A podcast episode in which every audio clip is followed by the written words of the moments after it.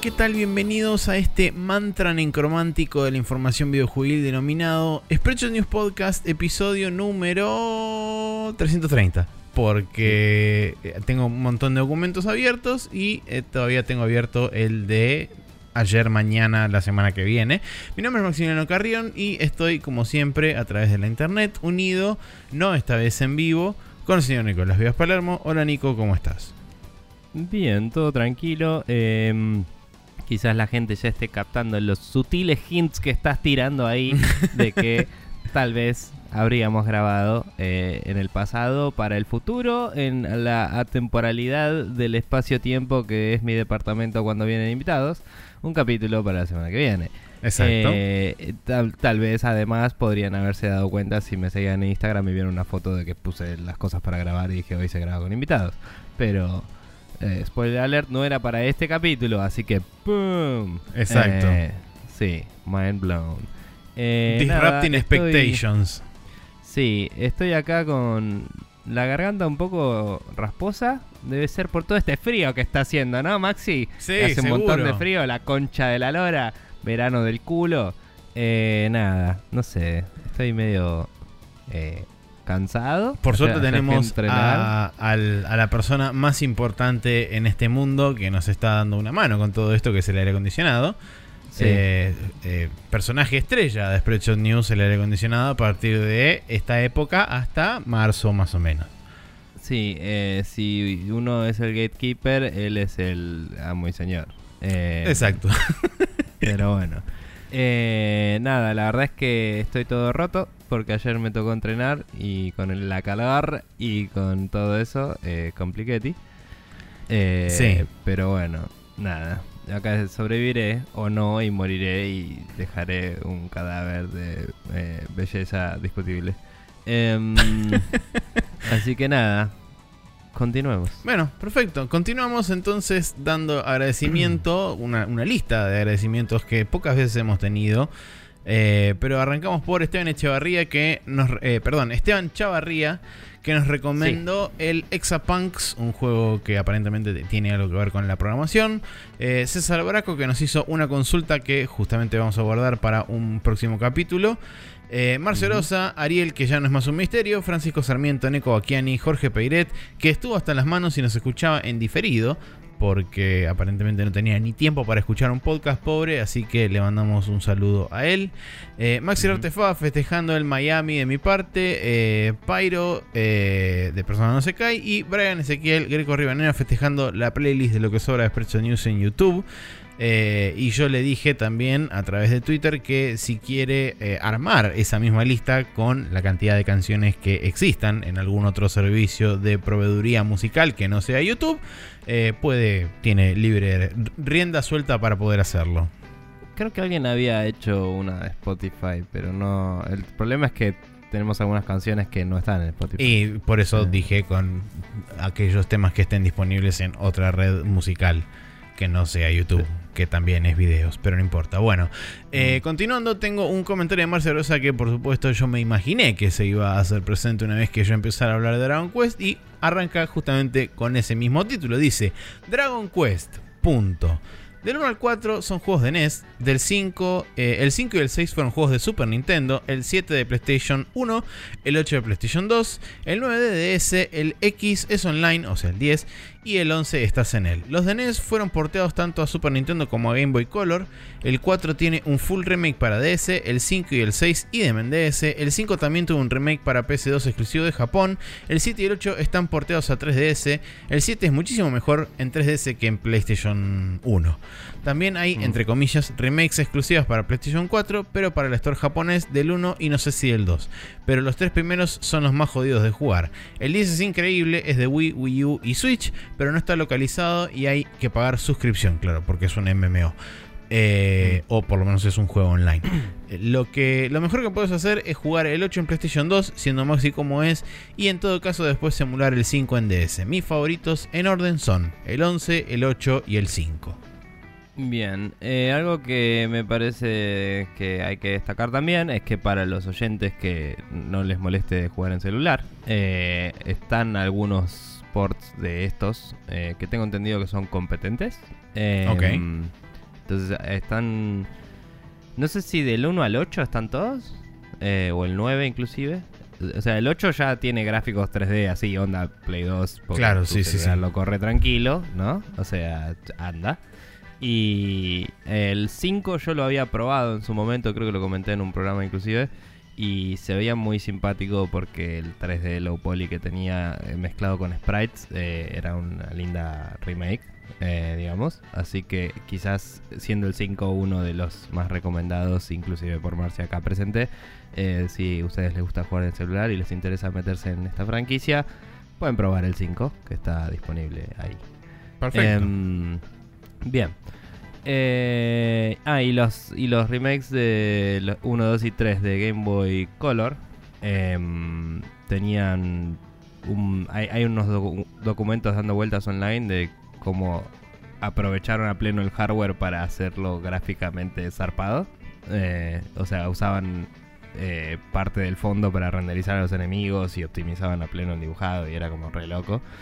Y nada, se, se ven bastante zarpados para hacer de Game Boy Color, la verdad. Pero nada, boludeces lindas de eh, otras épocas del gaming. Em, también por otro lado tenemos el comentario de Ariel que ya no es un misterio, que dice, hola, estoy mejor de mi oído, que se había operado, recordemos. Sí. Eh, pero me quedaron las orejas asimétricas como un mal dibujo, dice. Eh, me estoy poniendo al día, voy por el episodio 323, jugaré el número en la quiniela. Eh, Si se puede, mándenme un saludo en el capítulo de Navibla, los corazoneo mucho. Y estamos acá para mandarte un saludo, esperamos que te sigas mejorando y que eh, tus orejas se emparejen cual eh, nivel de carpintero, ponele. Em, Eh, sí. Así que nada, eh, bienvenido al mundo del audio estereofónico nuevamente. Y bueno, nada, si quieren comunicarse con nosotros, como hizo toda esta gente bella, pueden mandarnos un mail a spreadshotnews.gmail.com Pueden mandarnos preguntas a el post que tenemos piñado en Twitter o en la parte de contactas de Facebook, que es un form de Google, de Google eh, donde podemos ver las preguntas que nos mandan. Eh, pueden escribirnos directamente en Twitter en arroba News. Pueden escribirnos sobre los posts de los capítulos las noticias en, en facebook.com barra News. Y eh, nada más, en realidad. Bueno, nos pueden chatear también eh, a la página de Facebook. Sí, vía el inbox de Que- Facebook. Sí, que hay gente que está optando por eso y no está particularmente mal, pero lo prefiero para si son consultas en las que tal vez podamos ayudar, tipo, che, ustedes que jugaron este juego saben cómo es esto o cosas así, que para cosas del programa, porque a veces se nos pasan esas. Em, no sé, prefiero que si van a hablar del programa en sí, lo comenten directamente en el post, si se puede, y no es algo súper personal lo que comentan. Eh, no sé, eh, eso. Eh, pero bueno, nada. Sí, Vamos eh, a- continuando entonces con la programación habitual que nos caracteriza, vamos a pasar a hablar un poco de qué estuvimos jugando durante esta última semana.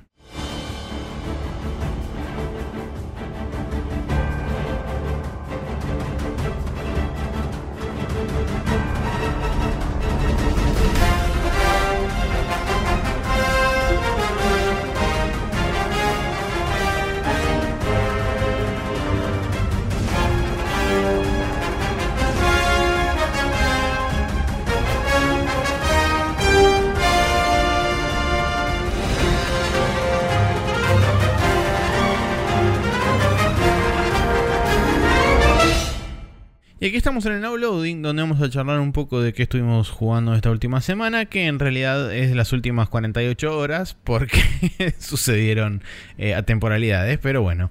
Eh, Vos seguiste a puro Smash Ultimate. Sí, eh, en realidad no lo jugué en estas 48 horas, sino que me guardé un juego para el otro capítulo y este eh, lo estuve jugando en la semana de a ratos. Es un gran juego para cuando estás en tu casa al pedo, después de un día de laburo medianamente largo, ponele, y decís, ah, quiero jugar algún rato. Y es como, bueno, me juego unas sesiones de Smash clásico, ¿no? Agarro un personaje, paso todo el, el, entre comillas, modo historia de los viejos, ¿no? y mm, que son alrededor de 6 peleas y un modo y un nivel bonus. Y cuando lo pasas todo, tenés un shoot them up así que vas disparándole los títulos que ya me tienen las pelotas llenas, porque siempre exactamente el mismo. Hmm. Y mm, podrían randomizarlo un poco o algo, no sé. Y cuando pasas todo eso, casi siempre ya se dispara un, nuevo personaje para destrabar, entonces le peleas y destrabas otro y ya tenés otro más con el cual seguir eso. Entonces el loop es como bastante auto... eh, eh, me sale self-fulfilling, pero no, auto abastecido. como que Ponele. es como, bueno, ya casi termino todos los personajes y destrabas uno nuevo, es como, bueno, agarro otro y así. Entonces siempre tenés un nuevo personaje para volver a jugar. Eh, está bueno eso, o sea, más allá de la crítica de si quiero jugar con mis amigos, apenas lo compro, no tengo todos los personajes, eh, la forma de destrabar los personajes lo hace muy entretenido como juego para pasar el rato. Hmm. Eh, sí opino que debería tener algún tipo de cheat code o lo que sea para si- y- o un modo tournament como dicen en varios podcasts y eso que en el que puedas jugar con todos de una. sí, que tengas el roster desbloqueado de una. Sí, es medio pelotudo que no se pueda. Em, o sea, capaz si Nintendo piensa organizar torneos ellos mismos, ponele, em, ellos tengan alguna build de tournament eh, y por eso lo, no lo tuvieron en cuenta, pareciera. Pero mm, realmente no poder bancar la idea de yo en mi casa hago un torneo con amigos me parece medio, medio imbécil. Sobre todo Eh. teniendo en cuenta que el Smash 4, o sea, el Smash de Wii U, tenía un apartado para hacer torneos que venía con brackets y estaba todo armado para hacer este cosas, Mm. este torneos con eliminación y todo eso. No Sí, me acuerdo. No sé si está en este, pero. Y tampoco me acuerdo si tenías todos los personajes desbloqueados de Bueno, en el, en el Smash, eh, en el Smash anterior venían todos desbloqueados por defecto. Sea, Ok, no me acordaba. Eh, pero bueno, nada. eh, también jugué algunos modos em, más. Em, estuve probando un poco. Hay uno que es. Hay una parte del menú que se llama Spirit eh, Vault, creo que se llama, o algo así, no me acuerdo. Es como el lugar donde manageas todo lo que tiene que ver con los espíritus estos. Em, y nada, la cuestión es que ahí es donde podés eh, destrabarlos haciendo distintos tipos de juegos de Smash. Y hay uno que aparece como un repertorio de, creo que eran 6 u 8 fantasmas que están disponibles en este momento por un tiempo determinado. Los desafías y es como que estás jugando contra el personaje que está poseído por ese, por ese espíritu. Y, mm, y cuando le ganás, te ganás ese espíritu. Que recordemos que son eh, básicamente cambios de stats y a veces te equipan algún ítem o, te dan alguna habilidad extra, ¿no? Eh, y algo que hizo Nintendo ahora, que es eh, quizás em, análogo a lo que estuvo haciendo en otros juegos para mantener incentivada a la comunidad a seguir jugando, es hacer un evento. Em, entonces hicieron un evento de Fire Emblem y eh, por un tiempo solo... O sea, hay espíritus de todo tipo, pero eh, sube mucho la cantidad de espíritus de Fire Emblem que puedes destrabar. Claro. Entonces, si vos supieses que te faltaron de esos porque jugaste el modo historia de este juego, el del World of Light, y no pasaste por esa parte o lo que sea, em, podés aprovechar y grindear esos, digamos. Em, así que nada, está bueno que como que también hay estos incentivos para decir, bueno, voy a jugar esto un rato. Y, Sí. y se vuelve medio adictivo, es como... Como decía, el loop es muy rápido, muy iterativo. Y es como que terminás y este, te agarra un poco el- un turnito más, ¿viste? Eh, y, y está bueno. Algo que leía Eh. es que en una entrevista con Sakurai es que él decía que le encantaban los hooks que tienen los juegos este mobile de, de gacha y todo eso, pero que él odia todo lo que es el tema de microtransacciones y demás. Entonces dice que muchas veces, o sea, por el- en el caso particular de este último Smash, lo que intentó hacer es adoptar algunas mecánicas de esos juegos, pero por supuesto dejando de lado todo lo que es el tema de eh, microtransacciones y pagar por tener más chances o, que, o pagar directamente por el ítem y todo lo demás. Claro. Sí, em, nada, eh, digamos que también se asemeja bastante la forma de desbloquear y eso a lo que son las. Todas las. em, las armas que desbloqueas en, en el Xenoblade. Sí, O sea. eh, Es un gacha. Digamos. Eh, sí, sí, pero digamos la interfaz, el tipo de efectos que aplican y todo, como que se ve que el, el, el sistema fue bastante inspirado por eso, me parece. Em, una mezcla de eso y lo que tenía el Smash anterior, que era directamente buffs de stats, que Claro. eran sueltos. Eh, y bueno, nada. eh, como decía, se vuelve muy adictivo. eh, fui destrabando varios personajes. Ya conseguí a Simon Belmont y es la puta posta. No, eh, no tiene el mejor salto eh, para ser hi- historically accurate, digamos. Pero eh, el látigo pega duro y de lejos. Y, y también tiene el trade-off del látigo del juego posta. Que es como vos pegás y tenés unos frames de, de preparación, ¿no? de vulnerabilidad, claro. que tenés que bancártela. Pero si te mantenés a la distancia óptima cuando le pegás con la punta del látigo al otro, eh, que no sé si es distinto cuánto le pega en, según dónde está en el látigo, pero pegándole con la punta del látigo al otro, habiéndolo cargado el golpe, eh, le sacás como 25% de daño, que es una bocha eh, en lo que es Smash. Normalmente los golpes cargados creo que sacan más tipo 10, 15. Eh, y la verdad es que está zarpado. O sea, es como un personaje más. De. No sabría cómo decir el estereotipo, ¿no? Pero es como que es un. No, no es un DPS, es un.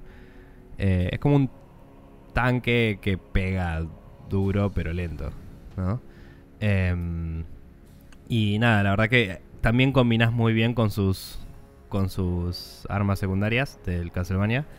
O sea, muchas veces puedes pegarle con el látigo, sale volando un toque en el aire y cuando está volviendo le tiras con el hacha y le pegas en el aire de nuevo. Y cuando está a punto de subir a la plataforma le tiras el agua bendita, entonces cuando se levanta para, para volver a subirse al mapa se prende fuego y arde y muere, ¿no? Claro. Y, y ahí le tiras la, la cruz. Entonces, cuando sale del agua bendita, tipo le pegas con la cruz y vuelve.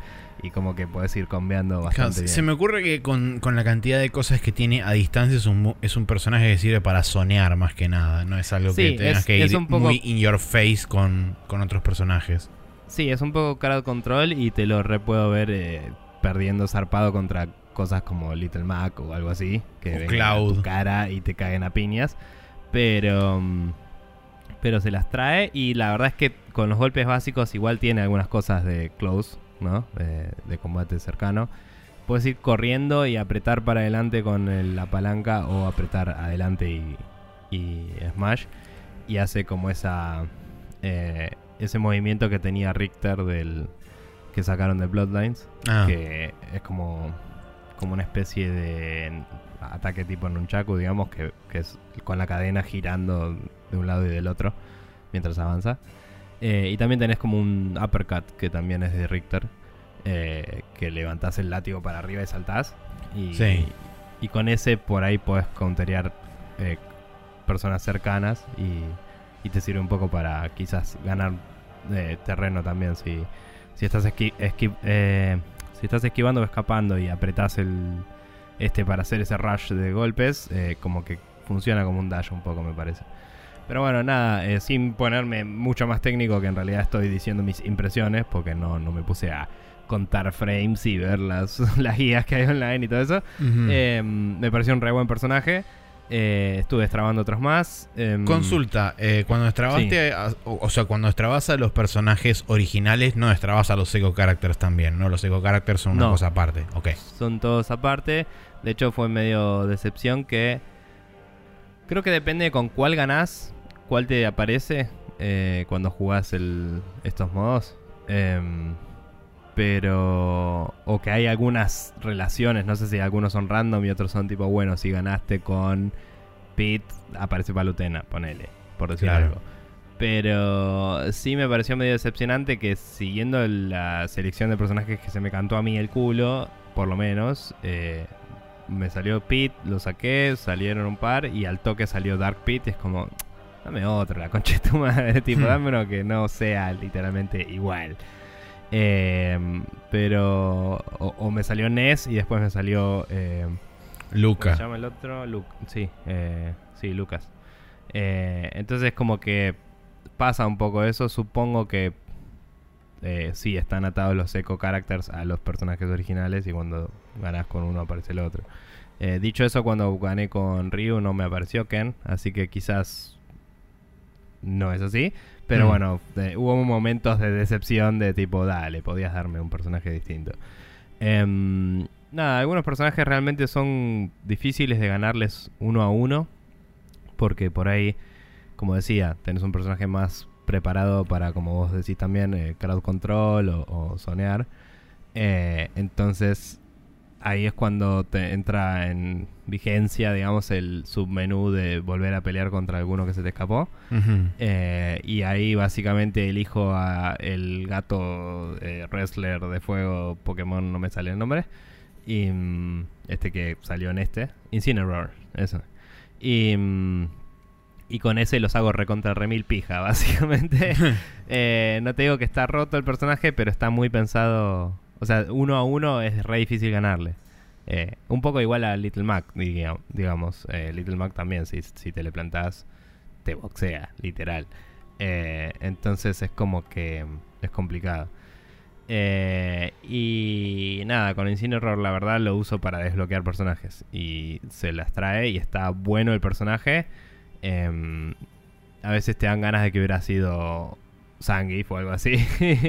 tipo, pero, pero nada, igual es Está totalmente pensado gracioso. para hacer, para ser un personaje simil sangre. Porque tiene Sí, como muchos movimientos similares. De hecho, bueno, en el arcade mode que vos jugaste de Ryu cuando Sí. yo estaba ayer allá, eh, lo usan como Zangief. Hasta te ponen la música de fondo de Zangief cuando lo, cuando lo, Sí. cuando te lo Sí, enfrentás. estuvo muy, estuvo muy bien el, el arcade mode de Ryu, como cada personaje evocaba a otro, la verdad. Sí, que hayan puesto a Em. Donkey Kong verde como blanca fue fantástico, boludo. sí, en el mapa de, en el mapa de la jungla. Sí. Em, pero bueno, nada, la verdad es que. De nuevo, es un juego que lo estoy usando para pasar el tiempo y la estoy pasando muy bien. Em, Sí, yo lo, lo que escuché de- en dos o tres podcasts, además de haber este, lo escuchado en, en Giant Bomb, es que es eh, un buen juego para jugar. O sea, es una buena forma para mantener entretenido a alguien que juega más que nada single player o que juega primordialmente single player o solo. El hecho de desbloquear personajes, el modo World of Light también es, es como muy adictivo en ese sentido porque con la cantidad de peleas que tenés ahí adentro y que cada una es representativa porque puedes ir destrabando cosas que te, te ayudan a, a poder continuar hacia adelante y a, y a ir destrabando también diferentes personajes y demás, es como que es divertido interactuar con el juego de esa forma. Sí, sí, la verdad que está, está muy bueno porque no es solo un montón de contenido, que, que lo es, es un montón de contenido, pero Claro. no es solo eso. No es solo una cara bonita. está, Claro, está hecho de una forma que se vuelve em, engaging, digamos, como que lo ves, lo Atrapante. disfrutás, te, sí, te, te atrapa literal y como que eh, te- se vuelve adictivo y te pones y, y- y nada, es, es un juego para pasar el rato y cagarte risa. Así que nada, estuve con eso, no jugué mucho con amigos y eso, jugué un poco en lo de otra persona hace poco y mm, jugar con los Joy-Cons es un toque una patada en la pija. Hmm. Eh, hice muy bien en comprarme el Pro Controller antes de jugarlo, que no sé si lo había mencionado, pero lo compré una semana antes de que salga el Smash. Y, mm, y sí, es, es la forma de jugarlo, ¿no? Eh, también se puede jugar bastante bien con el perrito, pero el, el traveling de las palancas de los Joy-Cons, viste, que es un poco más corto, Sí. es un poco molesto.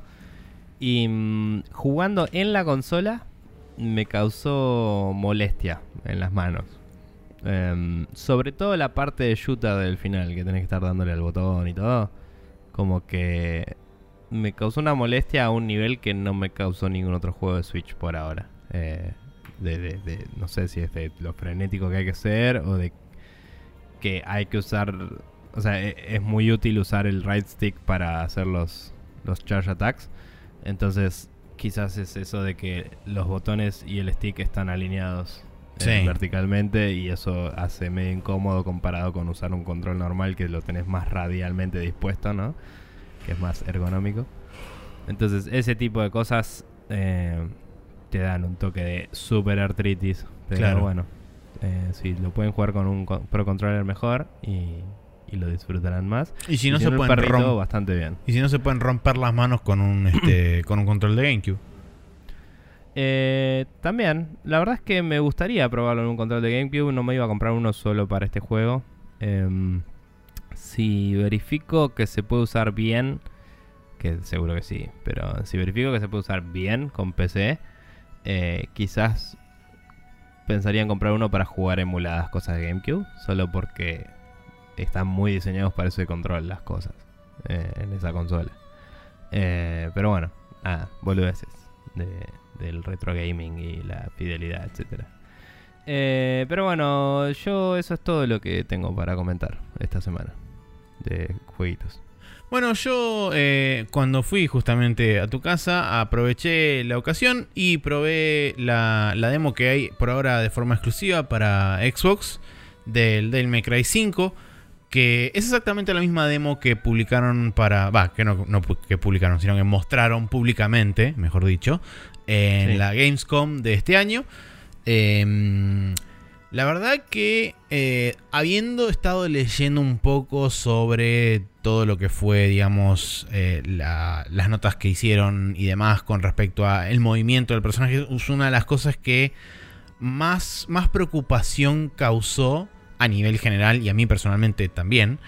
eh, el hecho de el movimiento del personaje, las animaciones, porque habían dicho que justamente como era una representación entre comillas más realista de los personajes y todo eso justamente debido al motor y demás eh, que cambiaron un poco las facciones de todos los personajes para hacerlos más eh, fotorrealistas Eh, habían dicho que justamente como eso se iba a conflictuar demasiado con el hecho de poder cancelar animaciones y todo eso que es algo muy común y en cierta forma para determinado tipo de gameplay avanzado necesario a la hora de, de hablar de estos Sí. tipos de juegos.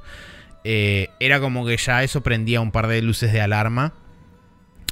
Em, pero la verdad que habiendo probado la demo, no. Está bien que por supuesto jugué un par de veces a la demo, va, una sola vez a la demo. Así que no, no, no tuve la oportunidad de, profundizar demasiado en los controles ni nada de eso. Pero la primera impresión que me dio a la hora de, de jugar la demo es que. eh, digamos, hasta cierto nivel de skill, la diferencia va a ser totalmente eh, transparente. No, no, no se va a notar una diferencia. Después, una vez que uno empiece a. A encontrar por ahí este, determinados detalles o empiece a profundizar cada vez más en el sistema de combate y se empiece a perfeccionar en eso, quizás ahí sí empiezan a aparecer estas cosas que, que no se pueden cancelar animaciones, o que hay animaciones que no se pueden cancelar unas con otras y algunas sí, que quedan mejor. Entonces quizás sea un tema de priorizar cuáles sí se pueden y cuáles no. Pero en líneas generales la verdad que me dejó bastante satisfecho la demo. No es que me convenció automáticamente de comprarlo día uno ni nada por el estilo. Eh, pero digamos que me sacó un par de dudas con respecto más que nada al tema de movimiento, ataques y demás. Eh, el hecho de que haya visto el 90% de, de los videos de gameplay que salieron de la, de la Gamescom, que todos tenían el Assist Mode activado, que es básicamente como el eh, Easy Automatic de los anteriores Devil May Cry o del Bayonetta, que básicamente es apretas un botón y la, la magia sucede sola, entonces no tenés vos chance de actuar y de ejecutar los movimientos dependiendo de cuál es la situación que, que a vos te... Es, más o menos funciona como los autocombos de eh, Dragon Ball Fighters o de los juegos actuales Sí. de, Arc System Works. Sí, Vos- el modo de una mano. Claro, vos tenés un string de combos que sabés, que, o un string de movimientos que el juego sabe que son seguros de hacer y que son, este, digamos, entre comillas, eh, Suficientes. suficientes para justamente derrotar a estos enemigos, pero si vos querés sacarle el mayor provecho posible, tenés que utilizar vos los combos, lo que serían los movimientos a mano o manuales. Eh. Mm. justamente habiendo visto la mayoría de los gameplays con el modo automático, habiéndolo ahora jugado con el modo manual y poder ejecutar yo los movimientos y qué sé yo, eh, es otra cosa. Mm. Visualmente, la verdad que, bueno, sacando el Sí, hecho de que lo estábamos chota. jugando en una Xbox One X, eh, y la verdad que el motor del Resident Evil 7 se ve increíble. Sí. Eh, es, es realmente es realmente impresionante, hashtag. Sí. Eh, Y Es después Muy bueno el, el escenario dinámico, cómo se iba desarmando. Me, me recordó que eso es algo que le habían em, halagado bastante al DMC. Y me pregunto si, si habrán visto como. Tiene, tiene hacerlo. cosas. Tiene cosas del DMC, sobre todo ese tema de el escenario que se va como transformando a medida que vas avanzando o que vas pasando determinados puntos en el, en el mapa.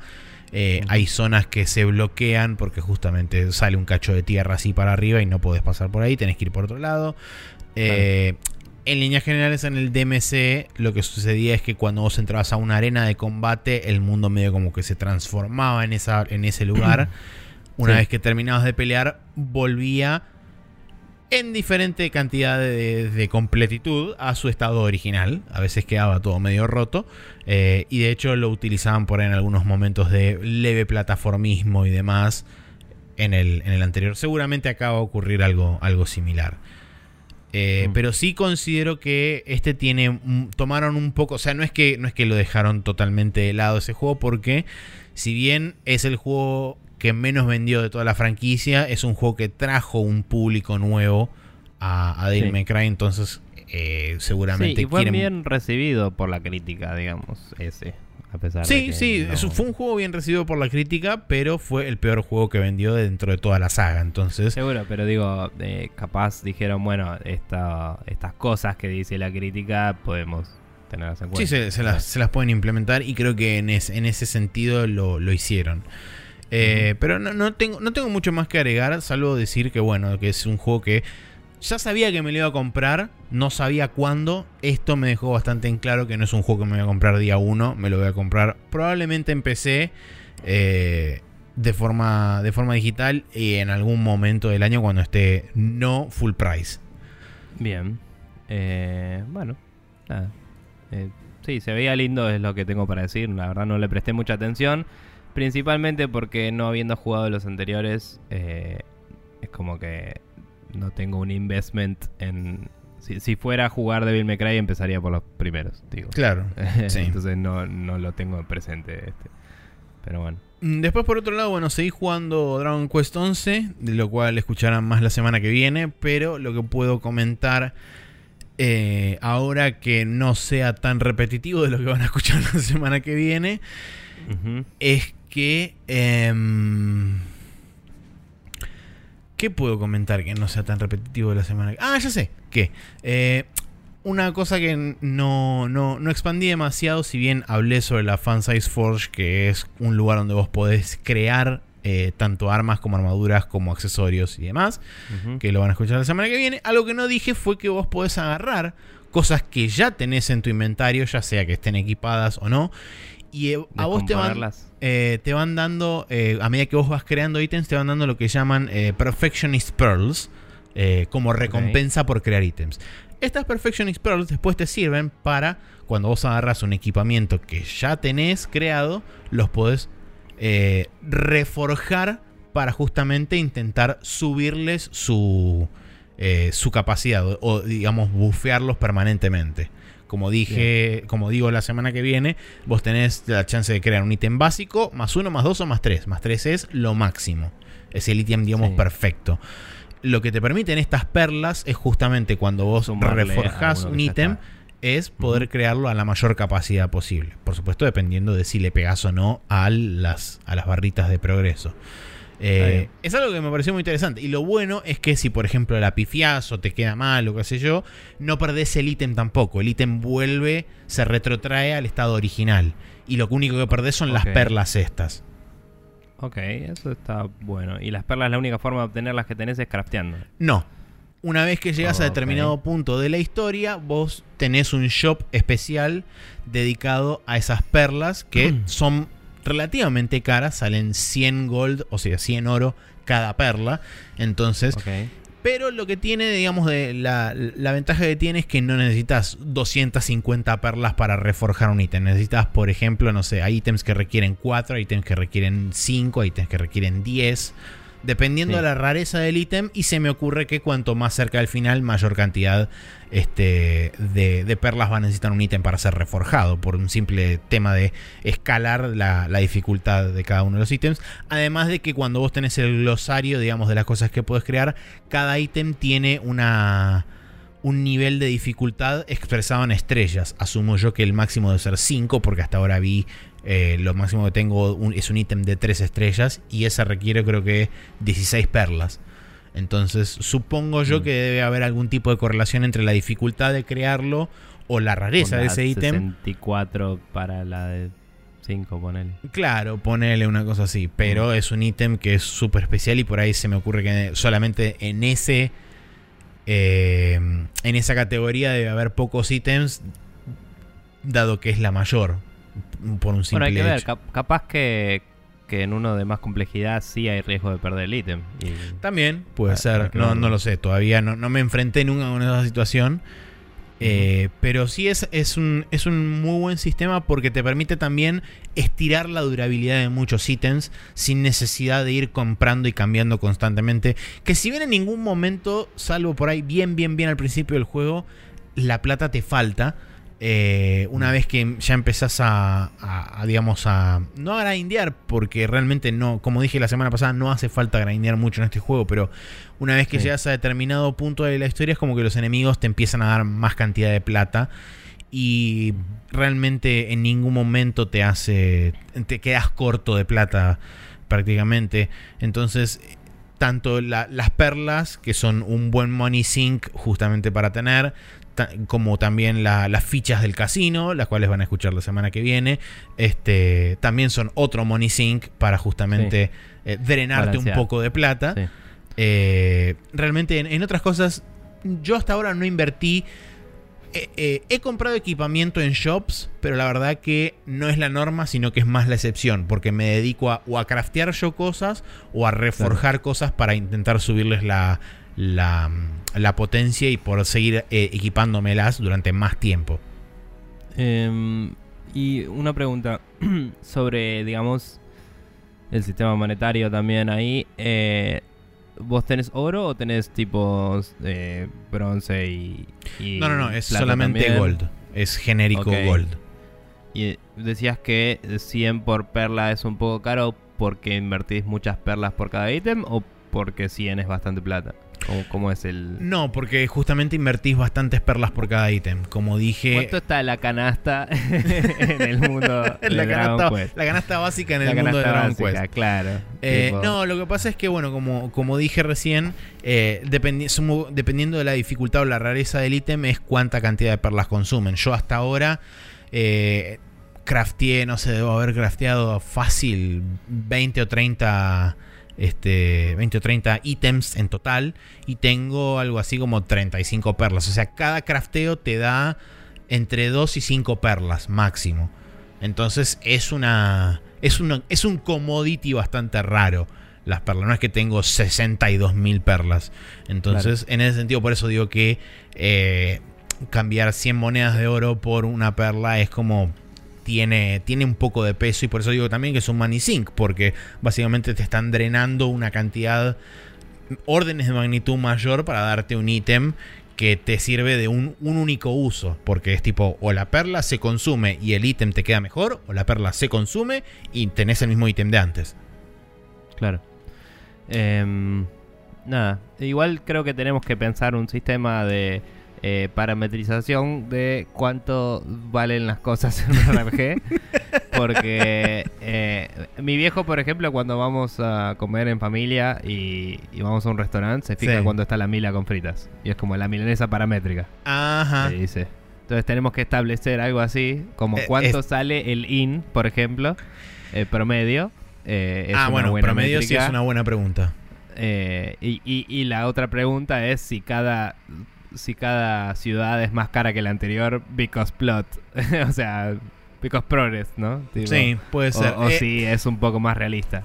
Pero bueno. Hubo, hasta ahora hay un solo lugar donde me encontré con dos establecimientos donde te puedes quedar que tienen dos precios diferentes y tiene relativo sentido, porque cuando llegas a Puerto Valor, que es la ciudad donde está el casino, eh, tenés un IN, ni bien entras a la ciudad. Y ese IN te sale, creo que era 90 y pico de, 90 y pico de oro la noche. O sea, 90 y pico de oro la, la estadía. Después vas a otro IN que es como, en realidad no es un IN, sino que es más como una sucursal de una academia especial, qué sé yo, bla, bla, bla, que involucra, eh, básicamente es como una especie de cacería del tesoro, donde se forjan aventureros. Em, que ahora voy a explicar eso un poco más, pero la idea es que llegas ahí, vos te podés hospedar ahí también para justamente regenerar el HP y, el MP, como todo hotel en cualquier JRPG, pero ese te cobra 350 a la noche. eh, tenés la oportunidad de decirle que no y te vas al otro y listo, y ahorraste plata, pero eh, lo que la academia esta justamente lo que tiene es que eh, a vos te dan como una especie de voucher o de panfleto o de álbum eh, que tiene como estampitas dispersas, digamos, en, determinada forma. Y te dicen que cada cinco medallas que encuentres por el mundo te dan un ítem. Y estas son justamente eh, lo que se llaman mini medals, que son como ítems que están desperdigados por el mundo. Pueden estar ya sea en este, vasijas, que las puedes agarrar y romper contra el piso, en cofres, lo pueden dar como recompensa a algunas side quests. Hasta ahora solamente una sola medio recompensa de esas mini, de esas medallitas. Eh, y por último la puedes encontrar en algún que otro ropero en alguna ciudad, porque este juego te convierte en un maestro del breaking and entering y de abrir puertas este, de gente que está dentro de su casa comiendo, durmiendo, barleando, barriendo o lo que sea, como el 99% de los RPGs del mundo, donde vos entras sin permiso y le robás a la gente la cosa que tiene adentro de su casa, le lees los libros, casi que te lo comes la comida, dormís en la cama, lo que sea, y después te vas. Esas cosas no pasan, ah. pero el resto de las cosas sí pasan. Em, pero bueno, estas mini medals lo que hacen es una vez que vos juntas eh, un múltiplo de 5 de esas monedas, eh, en esta academia te dan un ítem.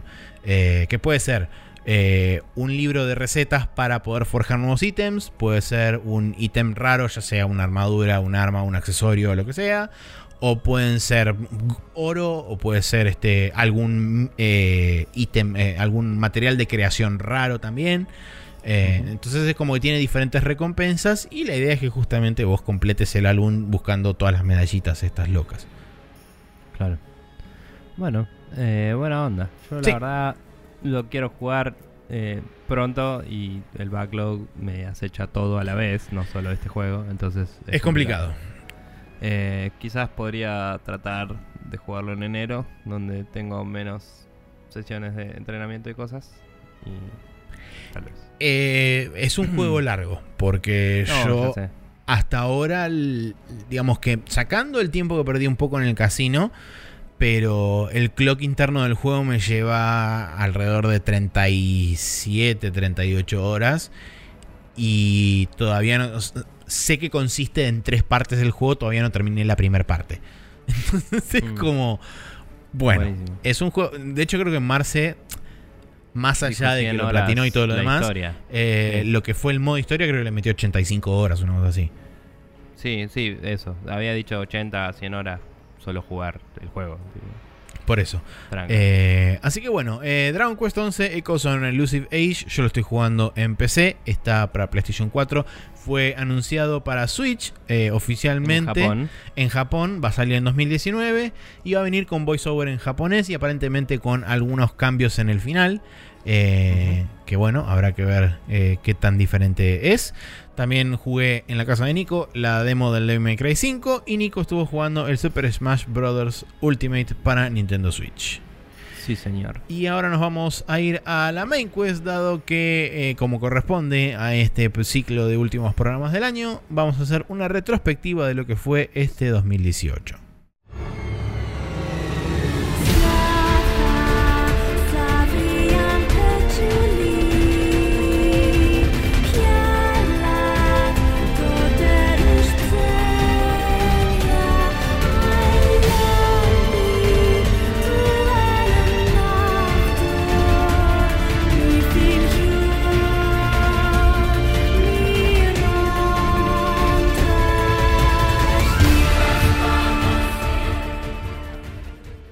Estamos en la main quest donde, como dije antes, vamos a hablar sobre la retrospectiva de este 2018, donde tenemos un resumen de las cosas que pasaron.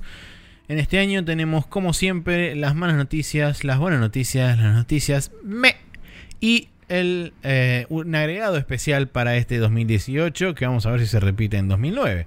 Que no lo vamos a decir ahora porque la introducción tiene que ser con bombos y platillos y la música que viene desde atrás y nos eleva y nos exalta y todo lo demás. Así que Sí.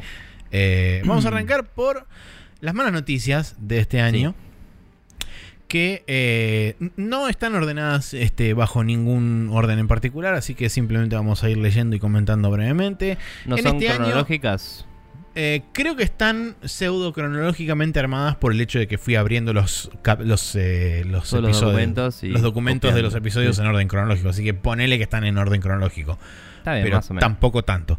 Pero bueno, eh, en algún momento del principio del año la PlayStation 4 era hackeada y se había encontrado un, un emulador de PlayStation 2 eh, Sí. adentro del mismo. Lo que llevaba posteriormente a descubrir también que algunos juegos que supuestamente figuraban como remasters, en realidad lo que era estaban siendo retrofiteados a un emulador de PlayStation 2 y siendo escalados a eh, eh, creo que era 1080 o, algo por el estilo. Ese fue el caso, si no recuerdo mal, del Parapa de Rapper, que había sido uno de los que se había encontrado que, que hacían eso. Eh, pero era loco porque mucha gente pensaba que justamente con esto lo que, lo que iban a hacer era empezar a sacar juegos de PlayStation 2 y qué sé yo, o iban a dar la posibilidad de que se pueda jugar en juegos de PlayStation 2, pero en realidad medio que quedó en la nada porque si bien eh, aparecieron juegos en PlayStation Now de PlayStation 2, Ujú. no, no- la lista digamos que no es todo el catálogo, sino que son selectos juegos nomás que fueron apareciendo. Y que tienen este, este famoso, entre comillas, tratamiento de remaster, que en realidad lo que es es el, el emulador hace un upscale para poder este, ponerlo Sí. en Creo una que le pantalla inyectan 1080. nuevas texturas y eso a algunos también. en algunos, no en todos. O sea, deben tener una separación modular de lo que es la emulación del código y en la carga de assets para poder hacer eso con algunos y no todos, justamente. Pues si no vas a tener que portear algunos y otros simplemente sacar el ROM. Y es como que sería poco eficiente. Entonces, eh, es interesante. eh, entiendo que se ponga como mala noticia porque es como, bueno, lo tenés ahí, sácame todos los juegos, déjame emular mis juegos. eh, pero, qué sé yo, Sony hace lo que se le canta el culo y es como... eh, ya vamos eso a sí. hablar de, de Sony más Sí. abajo, pero sí. Sí.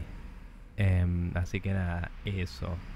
Eh, pero bueno, continuando, tenemos la noticia de que Epic Games empezaba a migrar todos sus recursos a Fortnite, lo cual implicó el cierre de eh, Paragon, por ejemplo, y un poco la debacle también de, aunque sigue vivo técnicamente, el Unreal Tournament, ¿no? Sí. Em, la verdad es que eh, durante este año también fue adquirido un gran porcentaje de Epic por Tencent y como que se volvió una máquina de hacer plata más que de hacer jueguitos hasta cierto punto. Em, entonces como que se, se volcó un poco más al modelo Valve, si querés. Eh. Y eso eh, implica en general mejoras en los servicios y tal vez mejoras en el gaming para empresas que accedan a esos servicios, pero también implica un output de, de contenido original de ellos más reducido. Eh, entre comillas, porque si te fijas históricamente, probablemente hoy Valve saca más cosas que en el resto de su historia de su vida, pero se entiende lo que quiero decir. Em, así que nada, es como.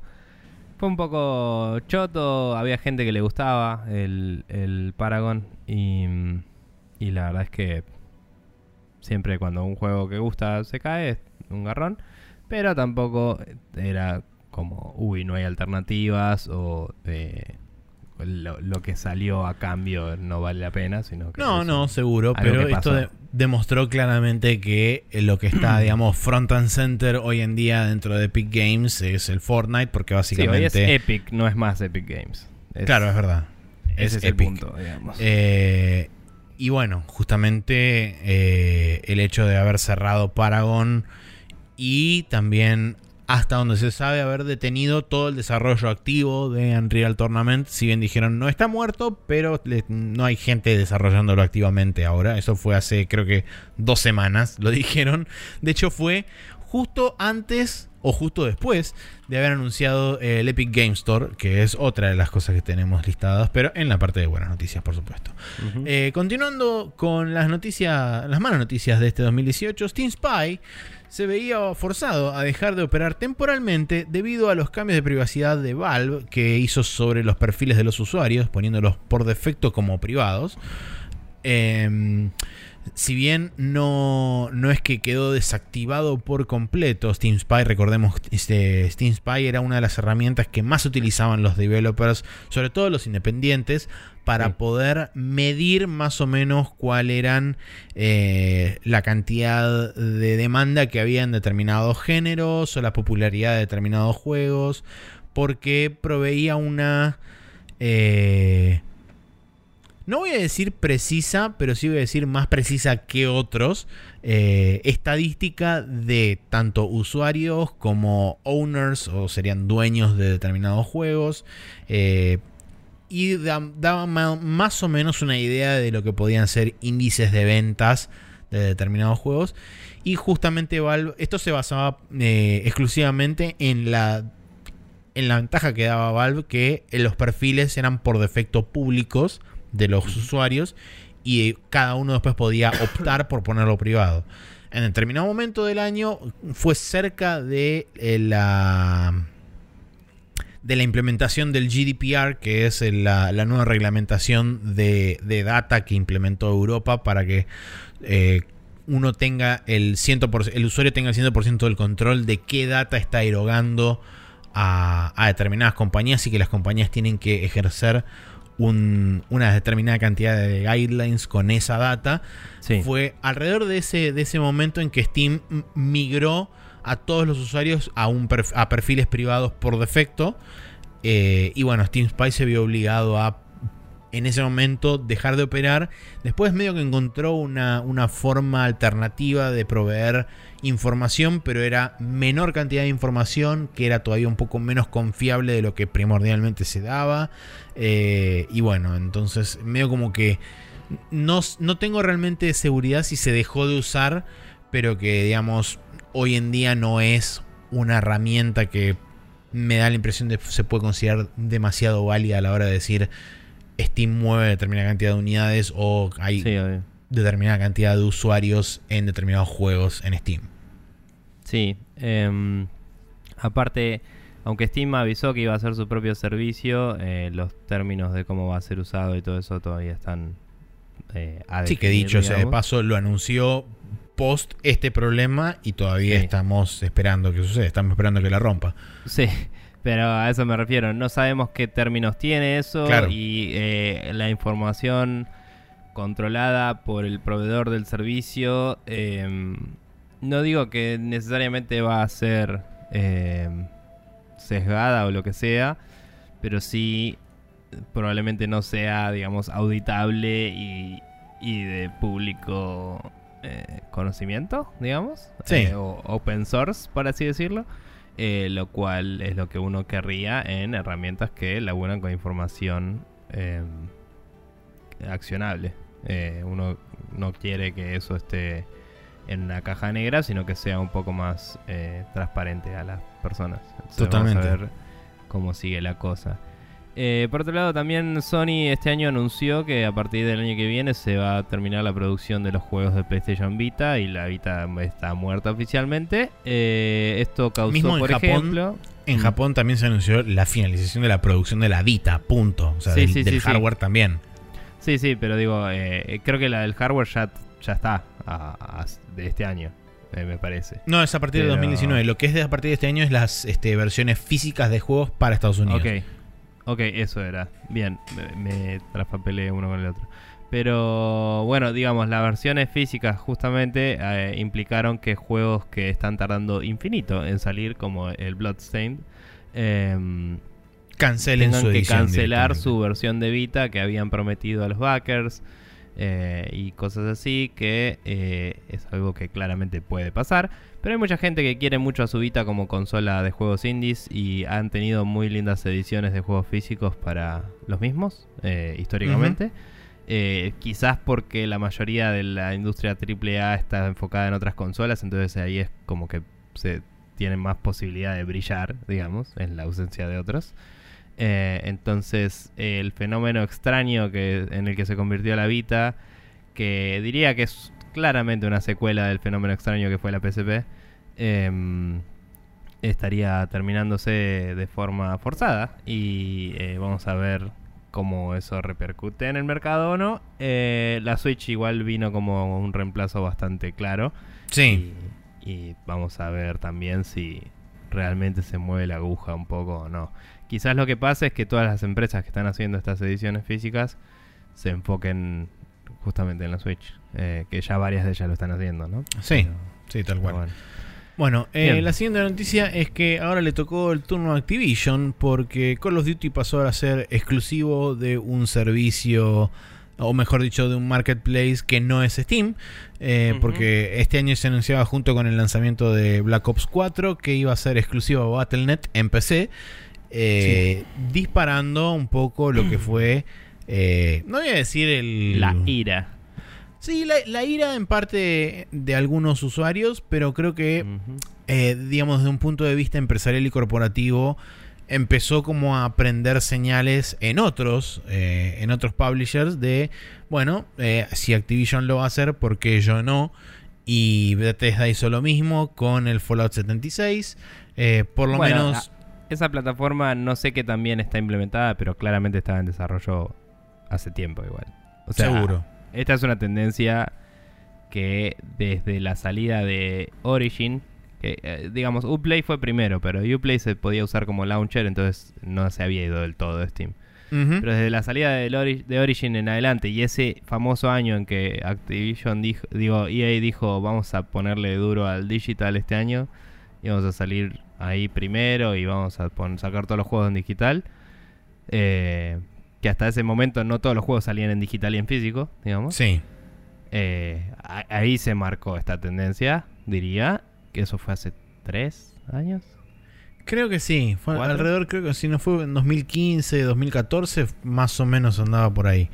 Sí, eh, y bueno, nada, los hoy empezamos a ver las repercusiones, la verdad es que sí, la Bethesda y, y lo que es Cenimax em, la pegaron muchísimo en Steam, pero, pero bueno, quizás eh, por empezar a ver números o por lo que sea de, las otras empresas, dijeron, che, loco, yo me puedo quedar con toda la torta porque claro, me quedo con un cacho. Convengamos que 100 eh, es mayor que 70, entonces me parece que por ahí debe venir la mano.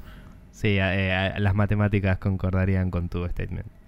Así que bueno, nada, eso. Em, y bueno, no, necesariamente eh, es malo que esté en Battle.net, sí es malo que lo saquen de la plataforma donde históricamente todo el mundo lo compraba, digamos. Em, eh, las exclusividades, podríamos decir hasta cierto punto que son malas. Sí, yo creo que esto, eh, digamos, apuntaba, lo puse más en, una, en, un tono negativo porque eh, va indefectiblemente llevar a una fragmentación del mercado en cuanto a storefronts y demás, que ya había empezado a suceder. Tampoco estoy con esto de automáticamente avalando el monopolio porque ambas cosas son malas porque desde mi punto de vista eh, entiendo que exista competencia. No me cierra que cada uno y que uno, uno como usuario tenga que elegir entre 6200 diferentes métodos de suscripción, barra este, membresía, barra, etcétera.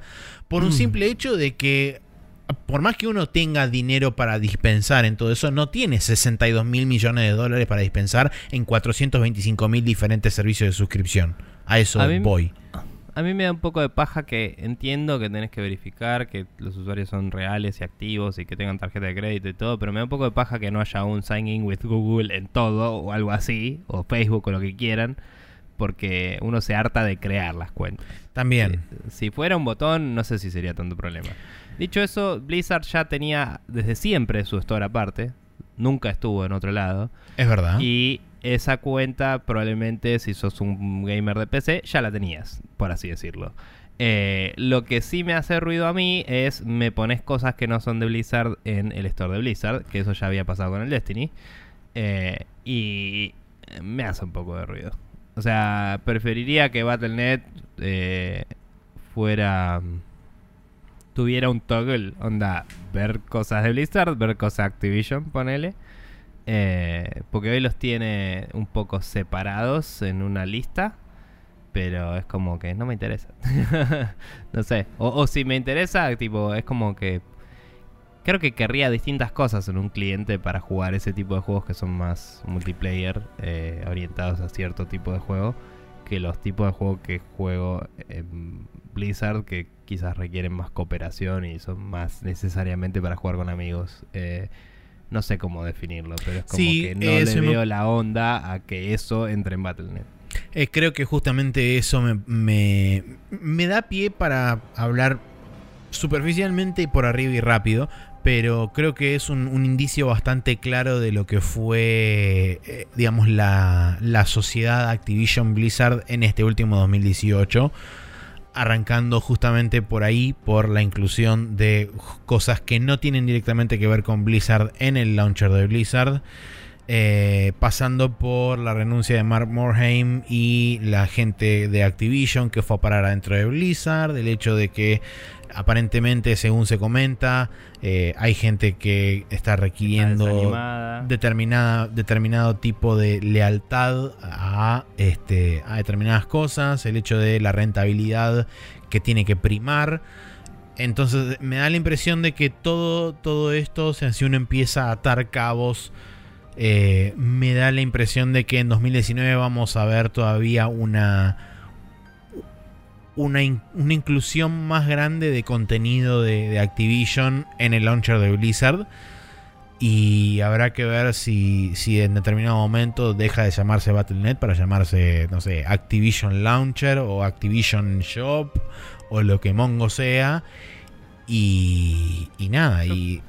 Yo no sé si cuando habían puesto en su momento de nombre eh, Blizzard... El Blizzard Launcher. Launcher eh, no era justamente para dividir estas brands. Eh, quizás en un esfuerzo interno de no absorber esto. Y cuando la gente se puso del orto, porque es como se llama Battle.net, no me rompa los huevos, y le siguieron diciendo Battle.net toda la vida, lo revertieron, y eso como que no te digo que abrió la puerta automáticamente, pero le cerró la puerta a la división esa, ¿no? O sea, si se hubiera llamado Blizzard Launcher, no tendríamos juegos de Activision en él. Eh, es una realidad bastante dura del brand recognition y de cómo funcionan estas cosas. Puede ser. Eh, pero bueno, no sé. Eh, tampoco es que, uy, es malísimo, pero es medio... Es medio chato. Estás mezclando tantos que no tienen nada que ver unos con los otros. Me parece que no tenés suficientes juegos para decir, ah, apelo a todos los mercados. Es como que, y me tengo que bajar este launcher. O sea, ponele que te gusta el Call of Duty nada más. Te tenés que bajar un launcher que tiene el StarCraft adentro. ¿Para qué mierda querés eso? no, tiene sentido, ¿me entendés? Eh, y, ponerle que querés jugar a StarCraft, ¿para qué carajo querés ver el Call of Duty? Eh, a mí que más o menos me gusta todo, bueno, ponele, pero... Nada, la verdad es que jugué el Destiny 2 y dije, bueno, me aburrí y lo desinstalé y me molesta tener su existencia atada a mi launcher de Overwatch. ¿Me? Como no, no lo quiero ahí. Eh, no sé, boludeces. Pero bueno. Em, pasando a lo siguiente. Eh, se acabó el servicio on the house de EA en Origin. Eh, Origin supo convertirse en un launcher bastante copado con el tiempo. Al principio tuvo infinitos problemas y hoy es un, es un launcher bastante y un store bastante competente. Em, bueno, el store no sé a nivel ventas, pero digo como cliente es un es, es un programa que funciona bien. Eh, y tiene todas las features que uno esperaría. Eh, y en su campaña de tratar de obtener gente para, para su propio store, eh, regalaban un juego de forma gratuita todas todos los meses. Em, y ese servicio se terminó. en ese habían sacado algunos juegos bastante copados como el Dead Space. Eh, creo que había- 2000, Sí, eh, no me toda acuerdo la si era colección de Command and ellos- Conquer. Sí. Eh, no me acuerdo si era de ellos el Dungeon Keeper o algunos Sí, también. clásicos. Em, no sé, juegos bien clásicos que por ahí están en GOG y no en ningún otro lado. Y en Origin los pusieron también y los regalaron. Eh, y nada, cosas por el estilo. Así que eh, una pena que se vaya eso. em, y quizás les conflictuaba con el Vault que tienen cuando, vaquea- cuando, cuando te suscribís al Origin. eh, ¿Cómo se llama? Origin, Origin Access. Access, sí, que tiene el acceso al Vault que te deja jugar absolutamente todos los juegos de, de EA viejos, digamos. Eh, entonces ese, ese servicio conflictuaba quizás con la idea de regalar uno todos los días. Puede ser. Pero bueno, eh, todos los meses. Eh, pero Bien. bueno, bien. La siguiente es que Nintendo decidió arremeter contra los ROM sites en este, en este 2018 y en respuesta a varios otros sitios que no fueron afectados directamente, eh, decidieron bajar la totalidad de sus catálogos, no solamente ROMs de Nintendo y no solamente este, ROMs first party de Nintendo, sino también eh, de, otras, de otras empresas como de PlayStation, Sega, etcétera. Eh, recordemos también que esto llevó a que Nintendo iniciara acciones legales contra uno de los sitios, que era Love ROMs, no me acuerdo cuánto. Eh, pero el resultado final fue que según la corte tenían que pagar 12 millones de dólares en daños a Nintendo. No se sabe todavía si efectivamente la gente que manejaba ese sitio va a tener que pagarle o no a Nintendo. Sí es un claro llamado de atención y un no te metas con Nintendo porque te pueden llevar a la ruina.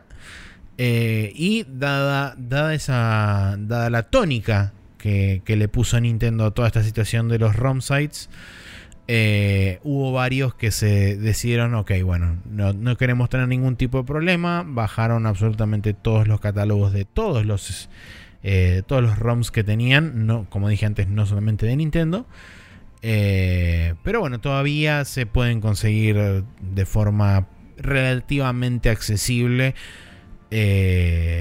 no solamente ROMs de Nintendo, sino también de otras cosas. Pero creo que eh, Nintendo con esta maniobra lo que intentó hacer fue reducir la facilidad de acceso en alguna forma o en alguna capacidad. No solamente para tener, eh, digamos, fácil acceso, no, porque realmente Nintendo no da muy fácil acceso a sus a su catálogo, sobre todo de los juegos anteriores, que no tienen directa conexión con Nintendo por temas de licencias, por lo que sea, pero digamos que al no dar una alternativa válida me da la impresión de que esto causa más daño que de lo que le genera a ellos beneficio. Sí. Sí, sí. La verdad es que eh, me hace reír que mientras tanto freeroms.com está vivo. o sea, Sí. no sé, es como que no se habrán fijado donde había más tráfico y habrán dicho, vamos a usar esto de ejemplo.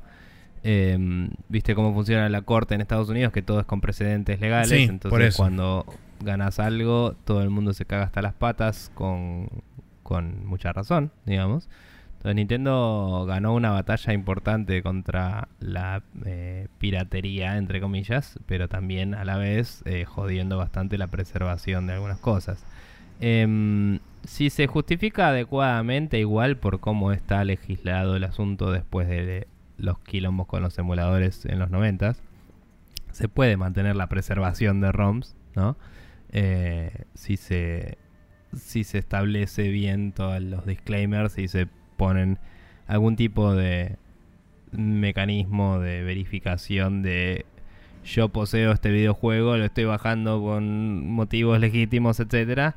Em, pero la verdad es que es complicado de, que, o sea, si uno quiere bajarse ROMs y jugar jueguitos, no va a funcionar. Eh, esto estamos hablando más de aspecto de preservación del asunto.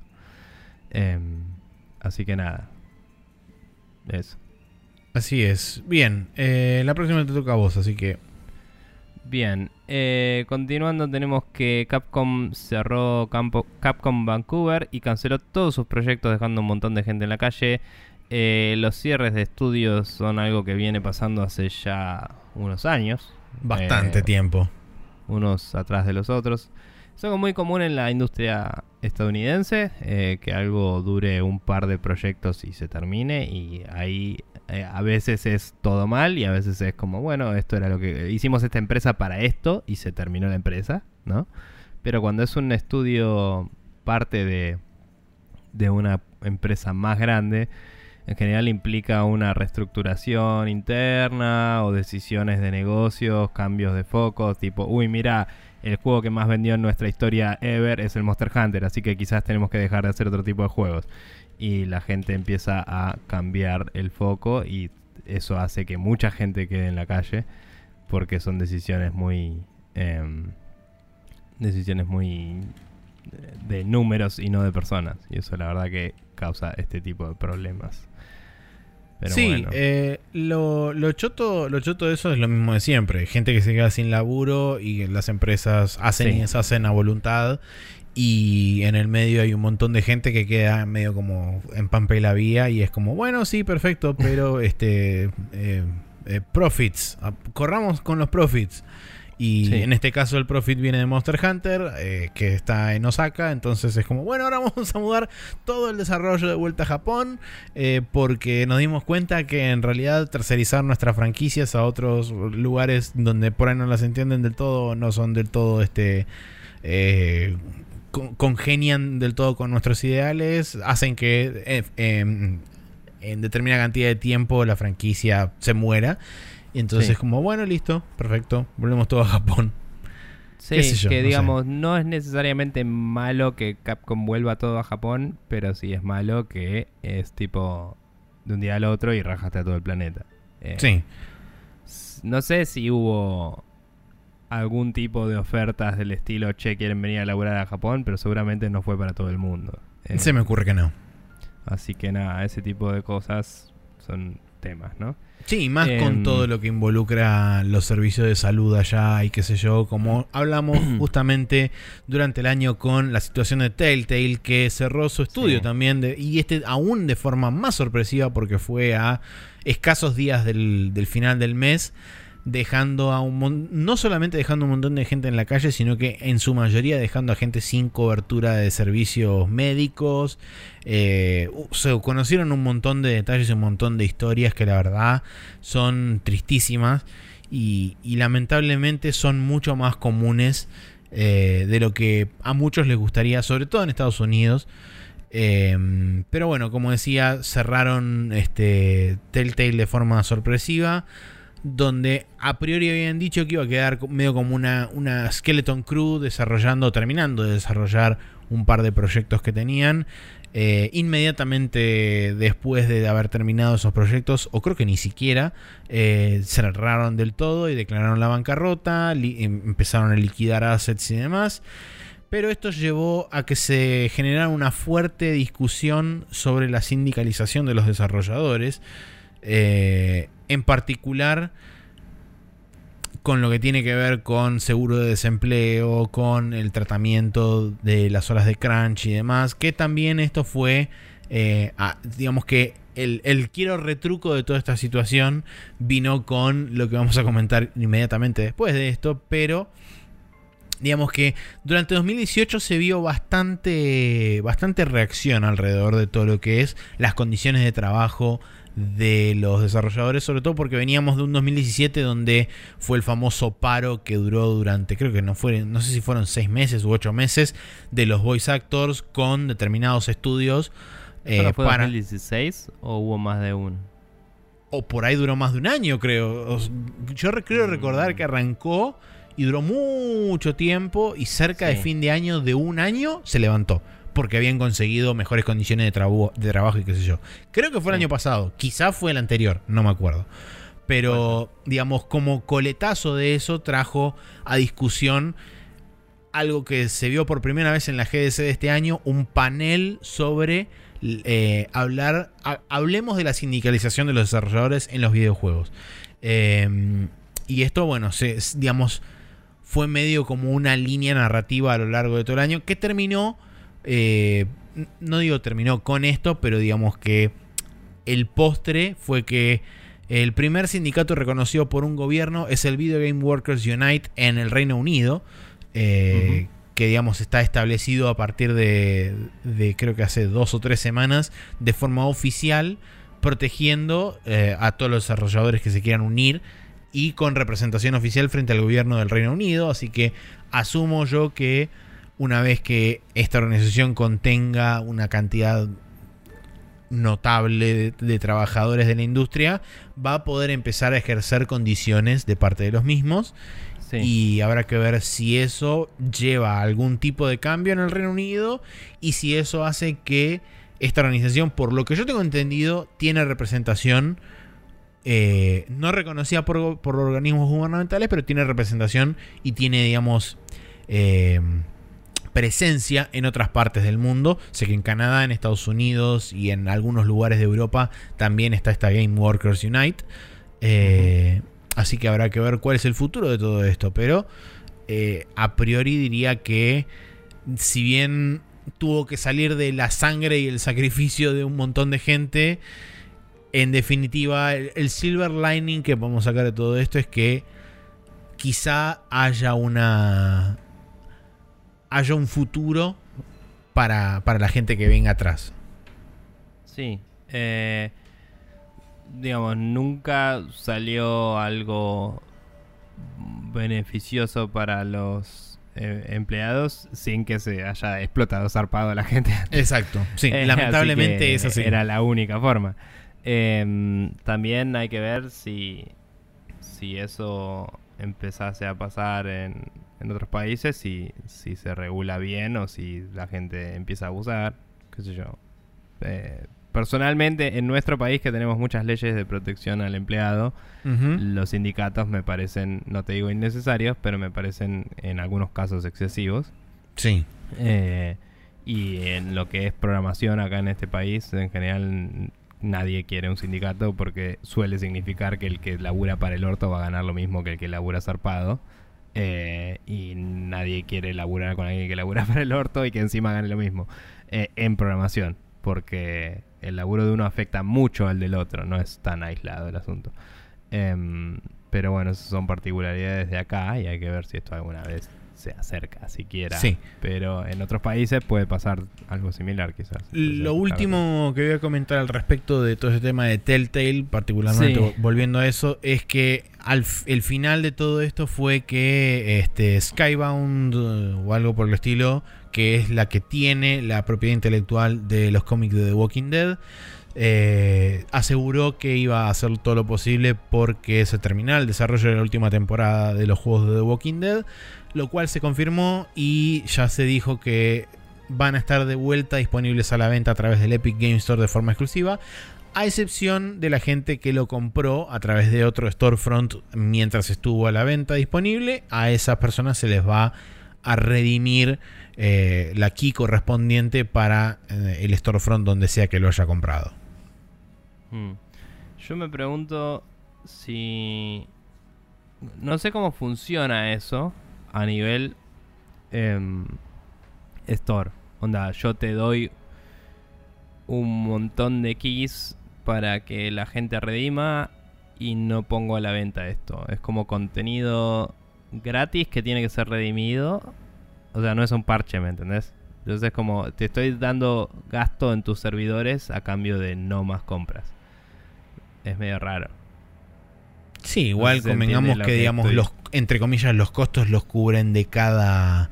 Los costos de cada unidad los cubren de cada unidad que, que, pagaron, en teoría. Pagaron en su momento. es cierto, eh, pero no sé. Me da curiosidad cómo funcionan esos contratos, nada más, porque digo, eh, eh, cuando vos declaraste voy a hacer algo episódico y le pusiste ahí va a tener tantos episodios, lo que sea, también decía que cada uno se iba a poder comprar por separado. Entonces me, da curiosidad, no sé, no creo que nadie se queje, pero me pregunto si en algún caso podrían tranquilamente cerrarle la puerta y decirle no, si no me das todo a la venta, no te lo publico una mierda, ¿entendés? Total, la gente se quejaría con Telltale, ¿no? O con quien sea, que no con el store ahí. Sí. Pero bueno, no sé. Em, bueno, eh, y, y que sea exclusivo es medio, sí. eh, a alguien puede joderle también, así como hablábamos antes de gente que, que lo quería en otra plataforma, de golpe eh, te ves obligado a instalarte otro launcher más. Em, bien, eh, se habló mucho en las vísperas del release del Red Dead Redemption de el statement de estuvimos laburando 100 horas todas las semanas, que dijo un escritor eh, que no sería la mejor persona de relaciones públicas de la Tierra. Em, y la verdad es que ver que se sigue repitiendo la historia a pesar de que después hayan salido a decir, no chicos, éramos un par que nos quedamos de onda porque nos gusta mucho nuestro laburo. Que después en Eh, realidad terminó siendo el que no era tan así tampoco. Sí, o sea, salieron testimonios de los dos lados. Hay gente que dijo realmente no me quedé nada. eh, y hay gente que dijo me, me miraban muy fuerte hasta que me quedaba, digamos. Claro. Y, Y también eso fue un tema de que Rockstar no está compuesto solamente de un único edificio en un lugar este, particular, Seguro. sino que Rockstar son un montón de estudios diferentes en un montón de lugares geográficos diferentes y cada uno opera de forma diferente a pesar de que están todos teóricamente bajo la misma bandera.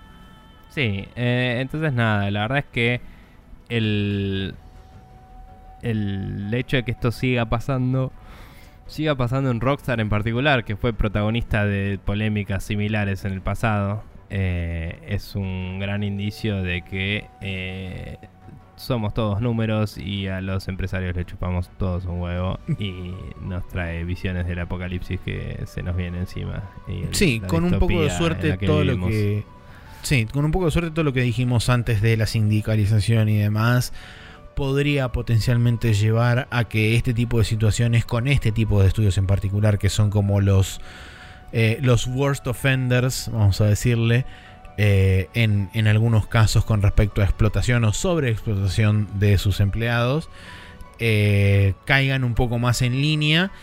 ¿Qué repercusiones tendrá sobre mm, tanto el desarrollo de juegos como el costo de los juegos y si ese costo puede o no ser transferible al usuario final? Eh, eso es todo materia de discusión a futuro porque todavía es todo extremadamente nuevo todo esto. Eh, habrá que ver cuando, si es que sucede, se disputa algún caso en la corte o hay mediaciones o lo que sea entre eh, sindicato versus estudio o que no me extrañaría que suceda en algún momento porque eh, va a ser muy difícil que cedan automáticamente el control de todo esto y otorguen básicamente todas las demandas que eventualmente les pidan eh, los sindicatos a, los diferentes estudios en diferentes partes del mundo. Eh, Pero bueno, no sé, habrá que ver cuál es la evolución de todo esto. Sí considero que hay cosas que no se pueden, no, no pueden ocurrir, sobre todo, como decíamos, hoy en 2018, gente que eh, te decía, recuerdo un par de casos puntuales, gente que te decía, no, no te puedes ir porque pueden venir los dueños del estudio a ver y si ven que no estás en tu cubículo te marcan para que en la próxima ronda de despidos te rajen. Y encima, si te rajan antes de terminar el juego, no apareces en los créditos. Y es como, bueno, chabón, banquemos un toque. Ya tuvimos en la industria una discusión sobre los créditos en la década del 80 que fue ganada por los programadores y desarrolladores. No puede ser que hoy en 2018, 30 años después, todavía sigamos discutiendo si una persona puede o no estar en los créditos dependiendo de si está o no todavía empleada en su trabajador. Sí, spoiler alert, son 40 años después, casi Bueno, 50. 40. Pero- Es verdad, sí. Eh, estamos viejos, Maxi. Eh, pero bueno, nada. em, la verdad es que es una poronga seguir hablando de las mismas cosas una y otra vez. Tal y cual. No, no hay mucho que hacerle excepto ver cómo se desenvuelve la cosa. Ujú. ¿Qué sé yo? Eh, está bueno que hoy hay más visibilidad. Eh, hoy hay más visibilidad de muchas cosas que están para el orto en el mundo. Sí. Em, y, y es el primer paso, ¿no? Em, Así es. Pero bueno. Bueno, pues, y por último, en lo que son malas noticias o en lo que son este, pegarse un cucurucho en la frente, en este caso, eh, porque Sony se ponía en una posición progresivamente más complicada durante el transcurso de este año, arrancando por una presentación pobre en la E3, de la cual ya hemos hablado en su momento, una negativa insistente frente al cross-platform eh, play, que eh, vamos a hablar después eventualmente en lo que son buenas noticias, cancelar la PlayStation Experience debido a una falta de juegos exclusivos o una falta de catálogo para poder este, hablar y que sean cosas frescas y nuevas. Anunciar su ausencia en la E3 del próximo año, que fue eh, algo que también causó eh, cierta incomodidad en algunos sectores, cierta eh, duda con respecto mismo al futuro de la, de la E3 en, otros ámbitos. Y por último, esta que, si bien por ahí es la que menos impacta a nivel masivo al usuario promedio de PlayStation, me parece que siente un precedente peligroso a la hora de hablar de cuán, eh, qué tanto control tiene el, el, platform holder sobre el contenido que se vuelca sobre su plataforma, porque decidió implementar en primera instancia de forma privada y luego se terminó haciendo público, dado a que uno de los estudios que fue afectado directamente por esto salió justamente a, hablar no de forma directa, pero haciendo referencia bastante clara a todo este tema.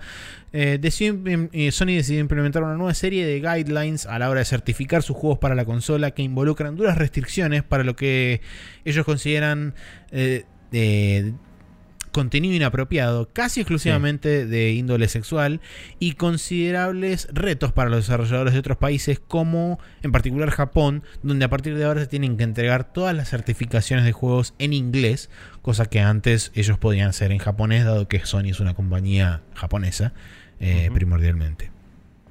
Sí, la verdad que es una poronga que se pongan cada vez más estrictos con esas cosas. Eh, yo entiendo que ya no se podía hacer obviamente contenido pornográfico directamente y esas cosas, pero teniendo el ISRB y otras regulaciones de contenido ya existentes.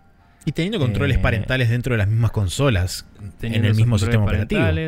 Eh, y teniendo el digamos la no responsabilidad de que ya la industria se regula a sí misma, Es como que Está bien, vos querés que la imagen de tu, de tu empresa se ate a cierto tipo de contenido. Buenísimo. Entonces, si buscamos este tipo de juegos, incentivarlo. No sé si censurar cualquier cosa que no caiga en esa descripción eh, es bueno. Quizás, inclusive, eh, igual sigue siendo polémico, ¿no? Pero inclusive puedes decir, bueno, mira, si querés ser fichoreado en nuestro store o lo que sea, eh, este es el tipo de contenido que estamos promoviendo. Eh, inclusive eso me parece más decente. Sí, es, medio turbio también. Sí, pero es como no, no es negarle a la persona a sacar su juego y promocionarlo por su cuenta, ¿me entendés? Eh, porque al fin y al cabo, si vos entras al store de Apple, te muestran las apps que ellos quieren, ¿me entendés? No te muestran... Steam tiene todo el machine learning y la cosa y te muestra cosas que son relevantes a vos, pero eh, Apple cuando le gusta una app te la muestra y cuando no le gusta no te la muestra. Y es así. Eh, sí. Eh, la tenés que buscar específicamente. Entonces, por ejemplo, eso pasa y me parece más válido porque si vos sos... Ponle que Disney se hace una empresa de vender juegos, que va a pasar algún día.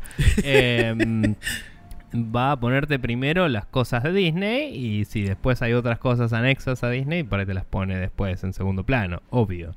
EA eh, e en su coso de Origin tiene juegos de otras personas, primero están las de las de EA. Eh, no te estoy diciendo que sea por empresa, pero sí por el tipo de contenido que querés asociar a tu brand.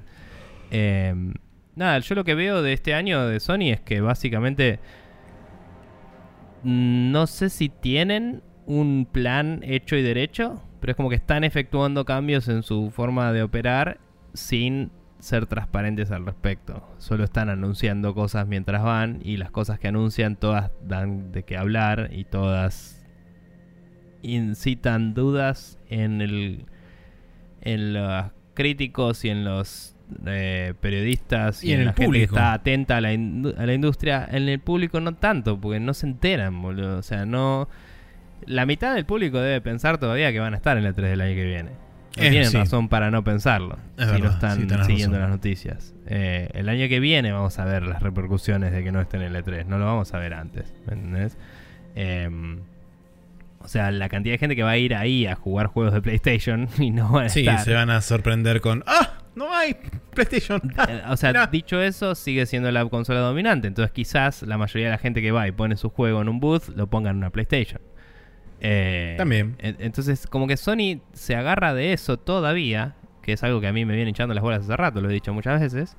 Y es como, ah, bueno, estamos arriba, así que me voy a tirar acá y no voy a hacer un choto. Y es como, no, macho, o sea, tu consola es la inferior, eh, tu contenido eh, se mantiene por los third parties porque sacan uno o dos juegos zarpados por año, que es cierto, o sea, están buenos, pero también son como que todos apuntan al mismo mercado, y que es el fanático de Sony, ¿no? Y todos los que tienen su consola no son todos el fanático de Sony.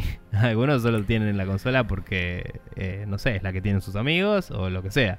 Y tenés que apelar al- a las masas, tenés que sacar algo, ten- tenés que eh, venderle tu brand loyalty a la gente. Sí, Y no lo están haciendo. El building que- list se acabó hace rato. Los colores es una cosa de colores. Sí, yo creo que principalmente también tiene que ver con un cambio de alineación en el eje de poder dentro de Sony. Porque si bien la empresa es de origen japonés, creo que gracias o eh, por culpa de el éxito que tuvo masivo en, en Occidente, Sony con la PlayStation 4 y es básicamente lo que hoy está manteniendo todo Sony, la división de PlayStation está manteniendo todo Sony con los profits que está teniendo.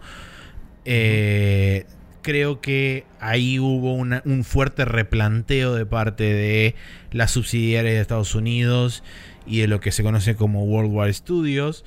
De decir, ok, bueno, eh, el eje, digamos, de, del ente que toma decisiones dentro de PlayStation va a migrar de Japón a Estados Unidos con lo que eso conlleva.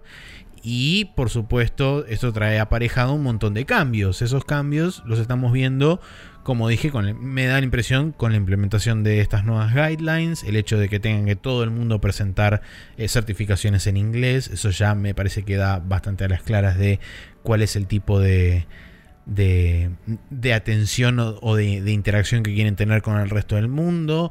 Eh, bueno, el hecho de cancelar eh, presentaciones y de, digamos, como vos decías, el hecho de, por el simple, por el simple hecho de estar al frente de, de la generación y de tener la mayor cantidad de consolas vendidas, eh, no hace falta seguir innovando y seguir redoblando la apuesta, sumado a que ponele que tienen ya un plan eh, pensado para la próxima generación que puede o no ser eh, válido como plan y puede o no ser exitoso como plan también, porque eso lo veremos recién el año que viene o el Sí. otro. Pero Sí. se me ocurre que están apostando demasiado a que esto ya la, a, esta generación ya la ganamos, ya no importa lo que pase o lo que deje de pasar. eh, y veremos, a ver, el, el futuro por ahora no nos tiene sin preocupación. Sí, yo diría que tampoco es tan mal independientemente. O sea, digo, individualmente cada una de estas decisiones, tipo, no estar en el E3 está bien, es válido, lo hizo Nintendo hasta cierto punto, sigue teniendo Pero nunca no estuvo del todo. Nintendo No, siempre no. tuvo presencia de algún estilo en la Por eso, en la pero E3. digo, son pasos que puede dar tranquilamente. Digo, decir, bueno, no voy a estar más en la E3 para nada, es como choqueante, pero se puede. Eh, no voy a presentar algo porque tengo un lineup que ya mostré y queremos pre- preparar más cosas. eh, también es válido, pero es como, decime qué carajo estás haciendo Claro. para mantenerme fiel a tu brand. Decime algo que- a cambio. Mientras que Nintendo me tira el Smash Bros. en la cara y la Xbox One me da jueguitos gratis con una suscripción barata todos los meses. ¿me ¿Entendés? O sea, vos qué mierda estás haciendo? Nada. Todos tus juegos salen en PC mejor y los que vos haces eh, ya salieron todos. no, no hay ningún juego de los que estás anunciando que sea relevante, excepto tal vez el Ghost of Tsushima, que considerando el output de juegos japoneses que hay posta, ver la visión occidental de un juego japonés me suena cada vez menos interesante, honestamente. Porque digo, tiene pinta, se ve muy lindo, pero también es como que sé que probablemente tendré una mejor experiencia jugando un juego japonés, ¿entendés? Sí. Entonces es como que. No sé, no, no, eh, eso digo. Eh, es tipo, bueno, no voy a hacer esto, ok, ¿y qué vas a hacer? Esa parte me falta. Sí, sí. Eh, pero bueno, no sé. Vamos a ver qué carajo pasa con Sony. eh, y, y no tengo más opiniones al respecto. Bueno, eso, eso fue eh, el resumen de lo que fueron las malas noticias de, de este año. Ahora, para levantar un poco, vamos a pasar a hablar de todo lo bueno que pasó este año. Eh. Arrancando porque Nintendo dijo, voy a hacer eh, la cosa más Nintendo que he hecho desde que soy Nintendo, eh, excepto comprar hoteles de alojamiento en la década del Sí. 70, pero eh, dijo, voy a hacer cajas de cartón, les voy a llenar con cartón y para que ese cartón sea alegre, les voy a poner etiquetas y cosas de Nintendo y ustedes van a construir con cartón y ser felices. Estoy hablando de Nintendo Labo. Sí, tal cual. Fue como, chicos, les voy a vender cartón y les va a gustar. ¿Qué? ¡Pum! Exacto. Está bien, está perfecto. Eh, nada, el Nintendo Labo, una. eh, una franquicia, una marca, una. Un experimento. eh, cosa de Nintendo que tuvo un éxito desmedido y pelotudo y trajo alegría a todo el planeta solo que exista y no tiene sentido. eh, y me encanta.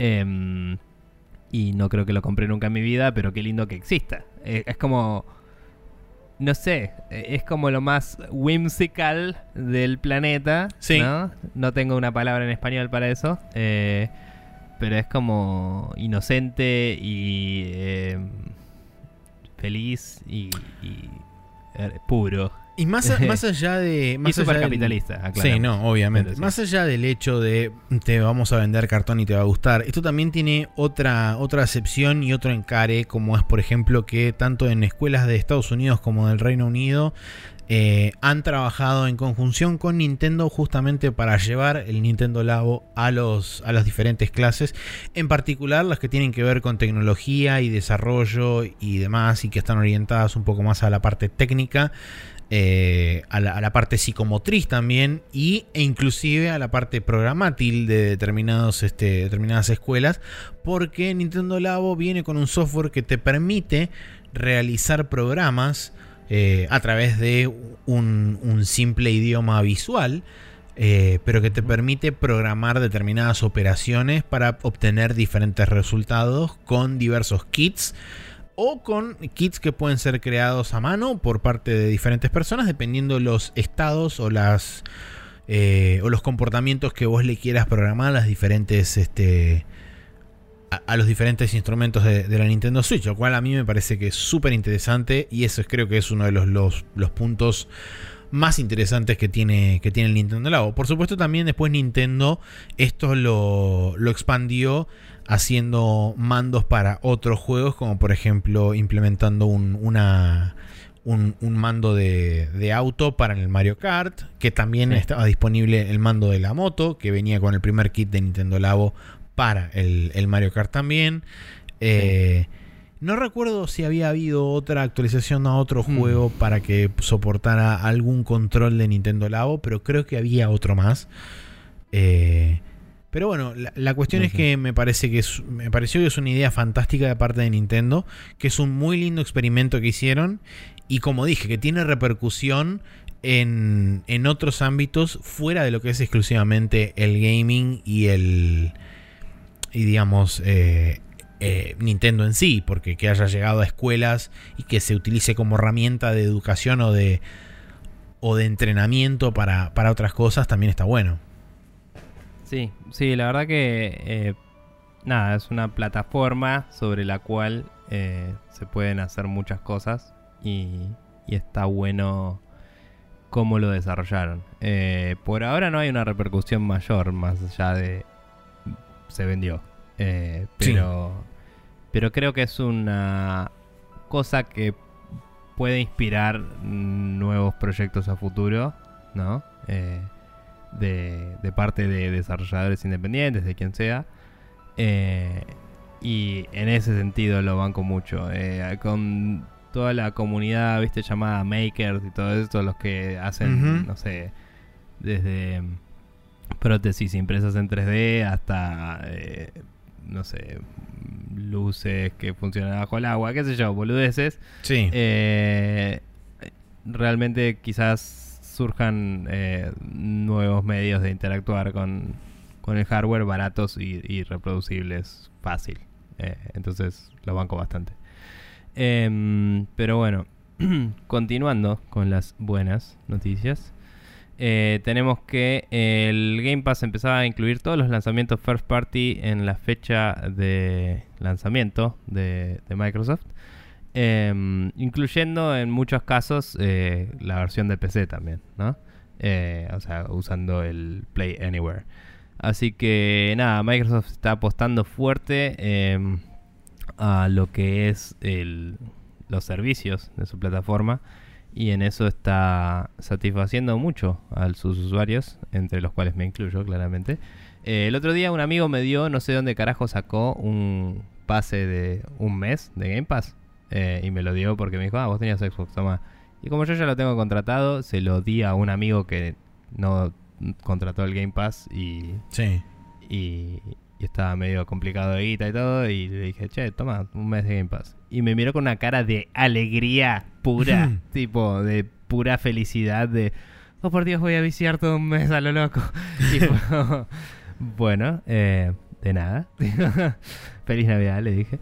Eh, y nada, fue muy gracioso. Em, pero ese tipo de reacciones, ¿no? Claro. Em, nada, es un servicio, nada más. Pero la verdad que está bueno que le estén apostando hasta sus pesos pesados, eh, cual pocos por ahora.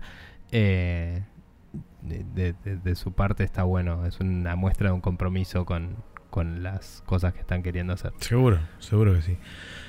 Bien, eh, por otro lado tenemos que THQ comenzaba su meteórica adquisición de cosas, arrancando por Coach Media, que lo adquiría por 121 millones de dólares.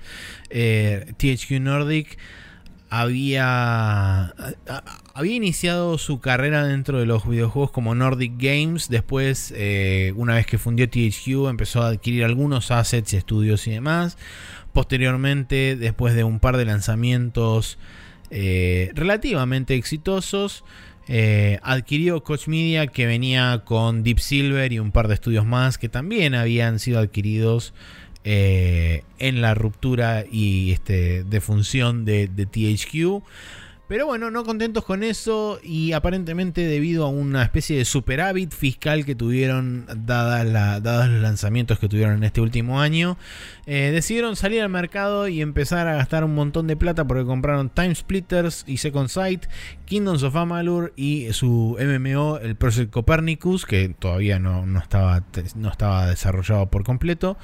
Ujú. Eh, Alone in the Dark y Act of War, Bugbear Entertainment y Coffee Stain Studios, que son dos estudios encargados, uno del Wreckfest y el otro del Goat Simulator. Eh, y por último, el Carmageddon de Stainless Steel Games. Así que, y se sabe que eh, Nordic eh, estaba trabajando en, en asignar proyectos a sus diferentes estudios y creo que tienen algo así como 40 juegos en desarrollo de los cuales se conocen 15 o una Mm. cosa así. Eh, pero bueno habrá que ver este el año que viene. Yo no creo que ninguna de estas franquicias tengan tengan prospecto de aparecer en lo que queda de esta generación.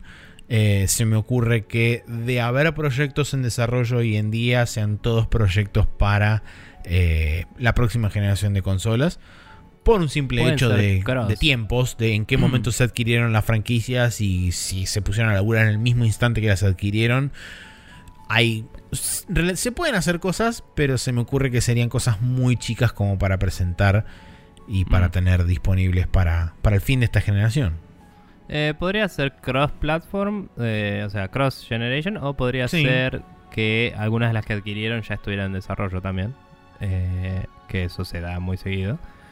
Pero sí, puede ser. Vamos a ver, eh, de cualquier forma, THQ Nordic supo revivir el brand de THQ con ganas.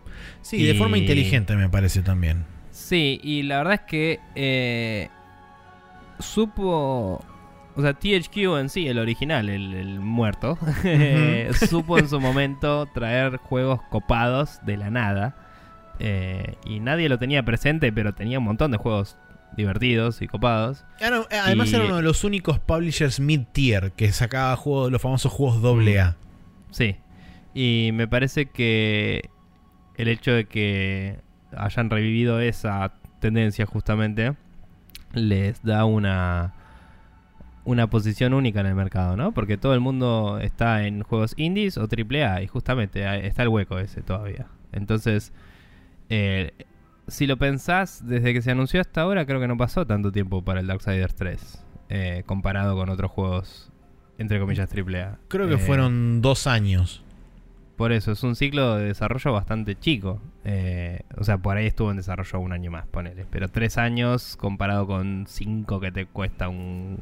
Sí, cinco o seis que es el, gran promedio de esta generación. Sí. Eh, y digo, son juegos, son juegos que tienen en general estilos artísticos un poco más, no te digo caricaturescos, pero un poco más... Estilizados. Eh, estilizados, más eh, menos búsqueda del realismo y más de la diversión y de las mecánicas de juego y todo eso. Sí, un juego como juego. Sí, y, más tirando quizás a como un throwback a la época de y la, escuela de diseño de la Play 1 y 2 más que de más que de la Play 3, digamos. Entonces en ese sentido lo banco mucho porque me, me copa que están manteniendo viva esa flama en particular Tal cual. Eh, en el mundo en el que vivimos hoy, que es como. En general, eso solo lo tienen los indies. Eh, y, nada, está bueno. Em, Coincido. Bien. Em, continuando, tenemos también la noticia de que el mundo se puso la gorra a favor del usuario, aclaré, porque vos habías puesto el mundo se puso la gorra y digo, bueno, no suena muy positivo eso.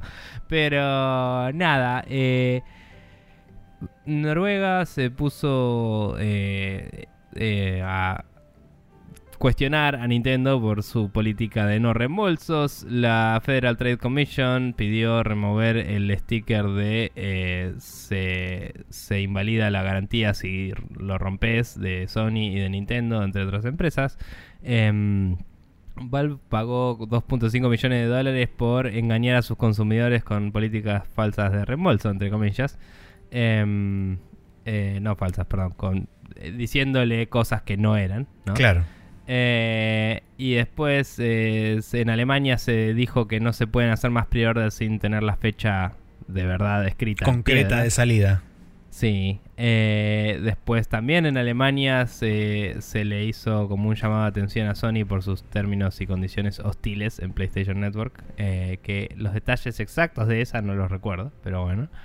Eh, y después Valve y Ubisoft fueron eh, multados por eh, infringir las leyes de consumidor en Francia. Creo que también era relativo a los reembolsos. Sí, a los reembolsos, exactamente. Entonces todo como que va en favor del de el consumidor. estas premisas casi todas vienen de Europa, que es un es una un continente que se encuentra ubicado. No, pero es una. es una de las lunas de Sí, tal, tal cual.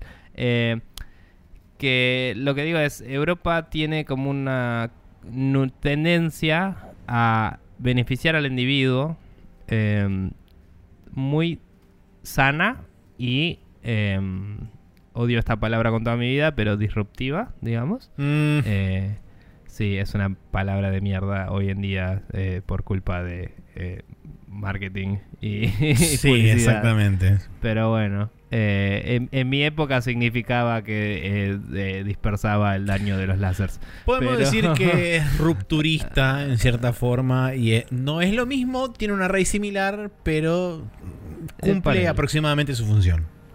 Sí.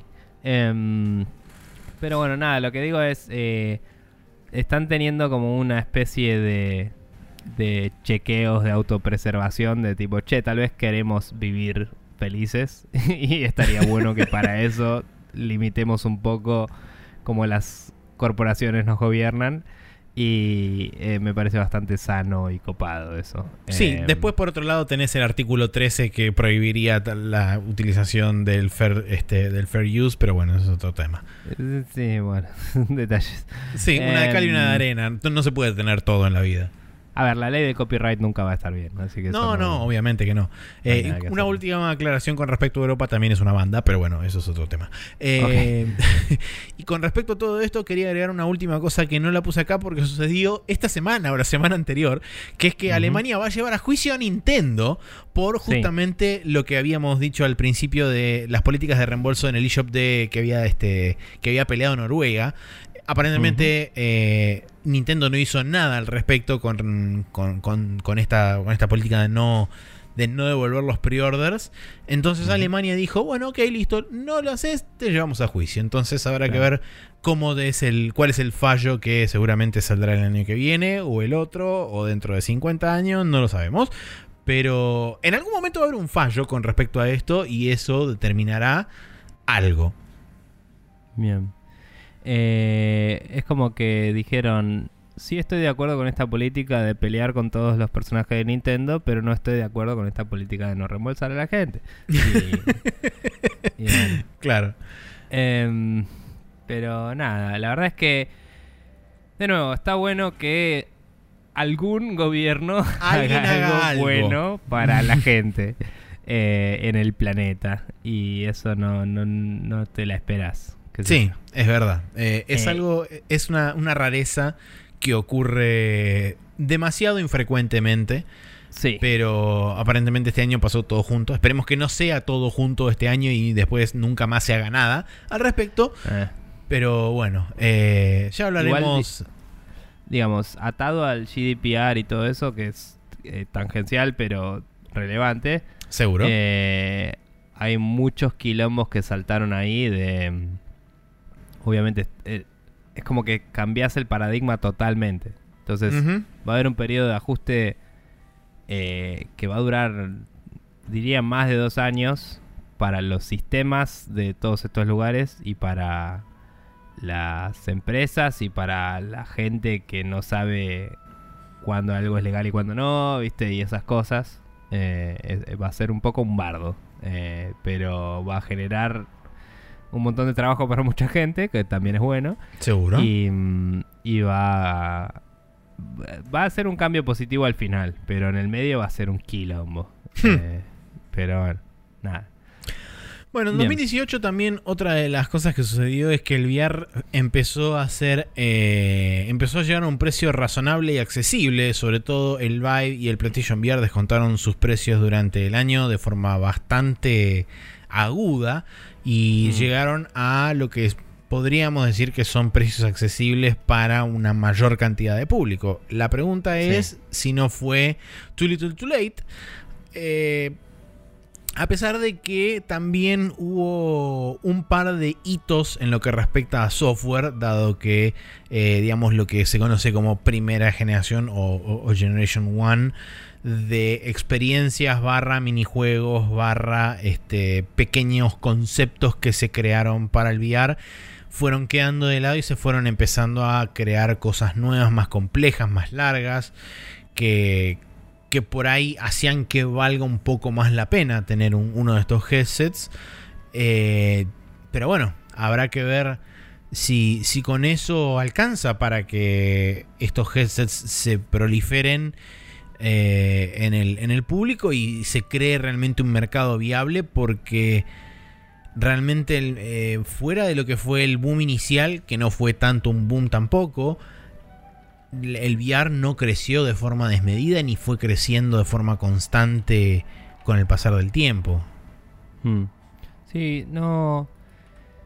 De nuevo, como decís, está bueno que sea más accesible y ciertamente es un paso adelante en el hacer que esta tecnología esté al alcance de todos, pero Sí. el contenido sigue sin estar del todo ahí. Em, sí está bueno que el mercado siga vivo para que las otras eh, cosas beneficiosas del VR, eh, todo lo que es educativo, todo lo que es eh, tangencial a los videojuegos, digamos, todo lo que es eh, innovación, eh, de, de tecnologías, de desde manejar drones a, mano, digamos, con, con VR y hacer carreritas boludas y re divertido, hasta aplicaciones de eh, control remoto de eh, cosas que están en el espacio hoy en día, ponele, por decir algo.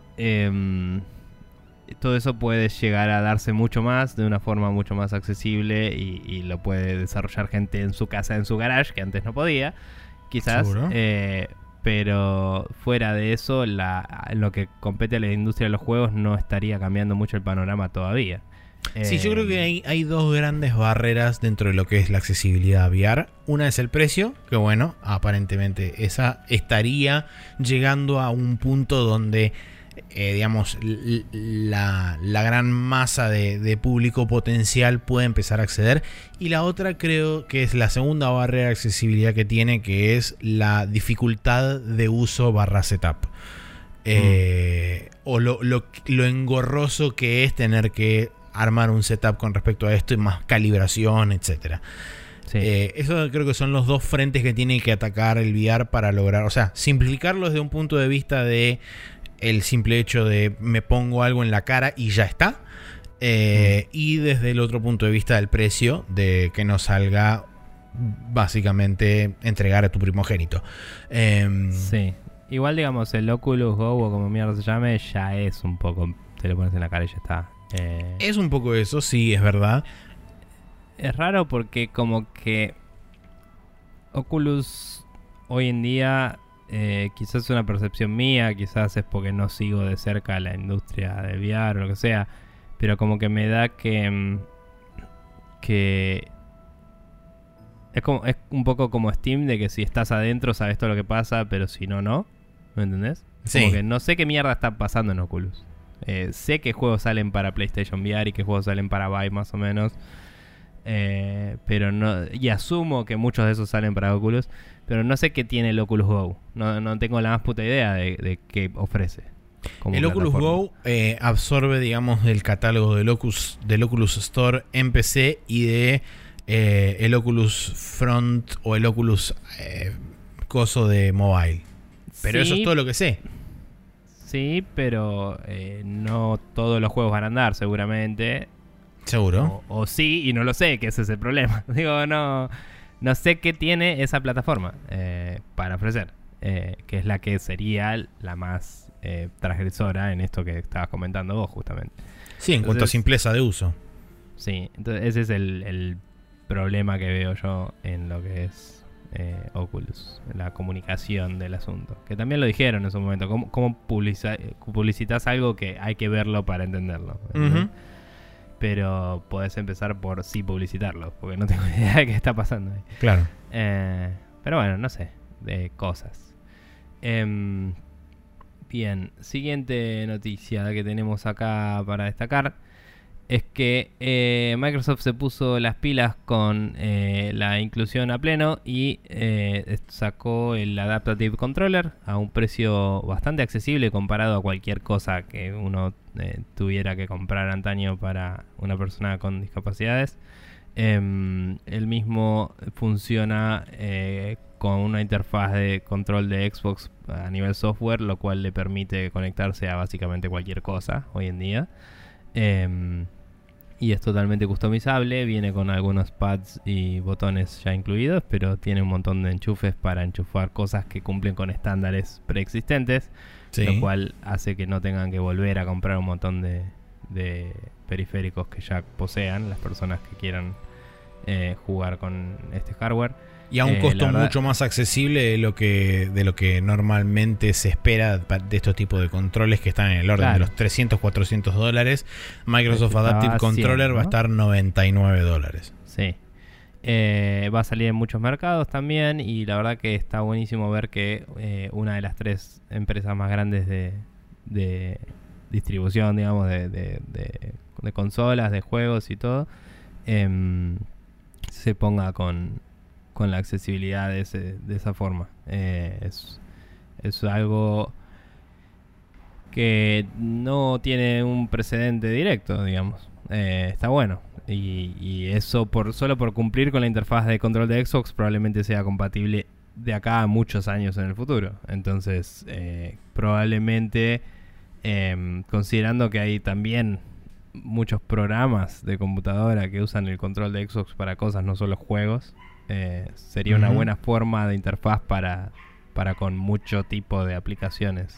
Eh, me, va, me resulta interesante que esto puede llegar a disparar, por lo menos de forma interna en Microsoft, y si bien se ha empezado a ver en algunos otros juegos, un empuje por la mayor accesibilidad desde el lado inclusive de las opciones internas de los juegos, eh, porque recordemos que no solamente eh, es un tema de control eh, el hecho de la, la accesibilidad, sino que también hay, hay decisiones que se toman dentro de los juegos en cuanto a diseño, en cuanto a input y en cuanto a manejo de diferentes cosas, como por ejemplo colores en el UI o este, determinados inputs de botones y demás. Por ejemplo, me acuerdo una de las opciones en el en Uncharted 4, que fue eh, otro de los juegos que también recibió así como muy...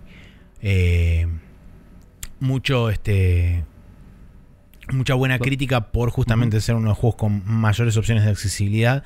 Que tenía, por ejemplo, el, cambio de, en vez de apretar eh, varias veces un mismo botón, mantenerlo apretado para hacer una acción de abrir una cosa o de empujar algo o de lo que sea. Eh, y ese simple hecho de cambiar de apretar varias veces a mantener apretado hacía también que un montón de gente que tiene determinadas complicaciones con apretar determinada cantidad de veces un botón o que tiene problemas con las manos o lo que sea, que no tiene que recurrir por ahí al uso de, un control especial hace que también la experiencia le sea más placentera y no sea tan este, estresante a la hora de ponerle, eh, de, ejercerle dolor sobre, sobre las manos y demás. Lo mismo con el tema de lo que es este, el, el daltonismo a la hora de elegir colores en la UI y combinaciones de diferentes colores, los diferentes grados de, de daltonismo y diferentes este, clasificaciones que existen dentro de, de, de, las personas daltónicas. Sí, sí, no, la verdad es que, eh, como decíamos antes, eh, hoy que está todo mucho más expuesto, eh, sí. se, se levantan estos problemas más seguido y se, está bueno ver que se empiecen a tomar eh, pasos al respecto. Em, pero nada, eh, el control de Microsoft en particular es un paso que nadie había dado antes y eso lo hace más importante, diría. Sí, así es. Bueno, eh, por otro lado, Microsoft compró un montón de estudios porque básicamente dijo, tengo un montón de plata, tengo que tener jueguitos, entonces qué mejor forma de tener jueguitos que comprar estudios. Y compró eh, primero Undead Labs, los creadores de el State of Decay. Eh, Playground Games, los que se encargaron de los Forza Horizon este, este último tiempo. Eh, Ninja Theory, creador de el Hellblade Senua Sacrifice, entre otras cosas, que a, previo, previo a esto había trabajado también de forma pseudo exclusiva para Sony, eh, con el, el Heavenly Sword. Eh, Compulsion Games, que son los creadores del We Happy Few. Obsidian Entertainment. In Exile y un nuevo estudio que fundaron con ex desarrolladores de varios otros lugares que se llama The Initiative. Eh, todos estos son estudios que ahora se sumaron a lo que es la familia de Microsoft Games Studios. Eh, por supuesto que en muchos casos estos desarrolladores estuvieron trabajando en juegos hasta relativamente eh, poco, hasta hace relativamente poco. Así que dependiendo por supuesto el tamaño del estudio puede o no tener otro, otro proyecto en desarrollo. Por lo que sabemos, Obsidian Entertainment eh, estuvo trabajando en Pillars of Eternity 2 hasta hace relativamente poco. Y aparentemente tenía otra cosa en desarrollo, pero que no está atada directamente a Microsoft, sino que está atada a eh, la... Eh, ¿Cómo se llama esto? La distribuidora independiente de 2K Games, que se llama de alguna forma, ahora no me acuerdo, pero es esa con la que van a publicar The Outer Worlds, que es el juego de los creadores del Fallout, del Fallout 1 y 2. In Exile, por su parte, está trabajando en Wasteland 3 y está trabajando en The Bard's Tale. Va, trabajó en The Bard's Tale 4 hasta hace relativamente poco. Eh, aparentemente, Brian Fargo tiene una idea que quiso siempre hacer y que nunca pudo llevar a cabo, pero que eh, eso es lo que estaría empujando eh, internamente en su, en su estudio, a pesar de que es un estudio chico que creo que eran 20, 20 y pico de personas, así que la idea es expandir el estudio para poder empezar a desarrollar esta, esta nueva cosa. Ninja Theory puede estar trabajando en varios proyectos a la vez. Se sabe o, se rumorea que Playground Games estaría trabajando en un nuevo Fable eh, en paralelo con eh, las expansiones del Forza Horizon. Sí, eh, la verdad es que aunque la promesa sea a mediano o largo plazo, eh, los estudios que adquirió Microsoft eh, dan un abanico, no sé si tan abierto, pero interesante de cosas que van a. que, podrían salir en la consola, digamos. Private Division se llama, el coso de, Obsidian, el que va a publicar el juego de Obsidian. Eh, y nada, y la verdad es que también está bueno que no cortó los justamente los lanzamientos en otras plataformas. Eh, como que Microsoft está diversificando un poco en eso también, porque no necesariamente va a empezar a desarrollar para otras consolas, pero no está cerrado a la idea, a diferencia de las otras dos eh, compañías. Em, y está bueno también que, eh, no me acuerdo si está listado acá, pero con la salida del soporte de mouse y teclado en ah. consola también podemos esperar eh, otro tipo de juegos inclusive. Eh, o, un soporte más adecuado para juegos que anteriormente eran simplemente ports, quizás, eh, para lo que es la Xbox. O sea, podríamos pensar en la posibilidad de RPGs clásicos de computadora teniendo soporte mouse y teclado, y, además del control, y, y, jugarlo de una forma más adecuada, ponele. Supongo que es debatible, pero si el juego estuvo diseñado con mouse y teclado eh, como input principal, está bueno poder soportarlo en la plataforma. Seguro. Y, varias de estas empresas que tiene eh, en su haber ahora eh, venían de hacer cosas por el estilo. Entonces es interesante el hecho de achicar un poco más esa, esa brecha entre lo que es el PC gaming y, el, y la consola eh, que, ya se había checado mucho en esta generación porque son hardwares compatibles, pero ahora directamente los medios de, entrada serían los mismos, por lo menos en la Xbox. Así que nada, eso. Bien. Eh, em, bien. Eh, continuando, se me scrolleó y está en cualquier lado.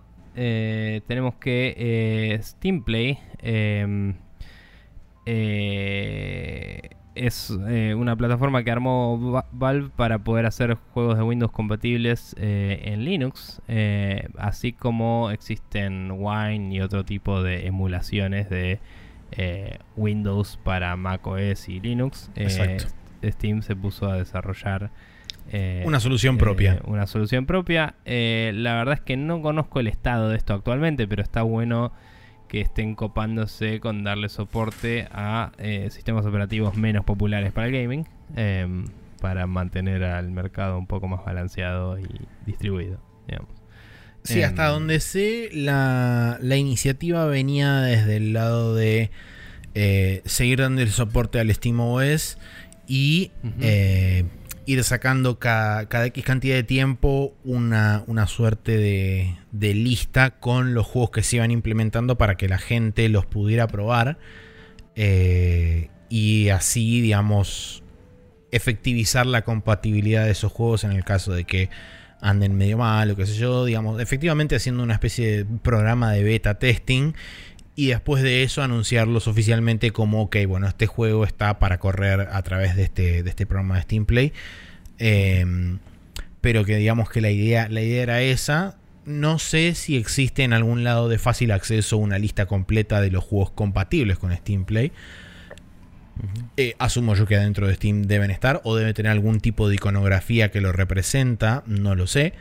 Eh, pero bueno, eh, es, una, es una iniciativa interesante, justamente como decís vos, para poder brindar eh, a otros sistemas operativos que no tienen la, la, la, preponderancia que tiene Windows para que también en caso de que las personas que tienen otro sistema operativo quieren jugar lo pueden hacer por lo menos ahora a través de esto sí. y a través de juegos que han sido lanzados también exclusivos bueno no exclusivos pero que han sido también lanzados en eh, en sincronía en, en, varios sistemas operativos en PC como Windows, Mac y Linux, que lo hemos dicho más de una vez cuando hablamos del calendario nosotros.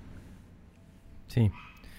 Um, no más que agregar al respecto. No, no, pero es una iniciativa interesante. Es simplemente sí. eso. Eh, también tenemos que PlayStation Now empezó a ofrecer un servicio un poco más decente, diría, por sí. falta de otras palabras.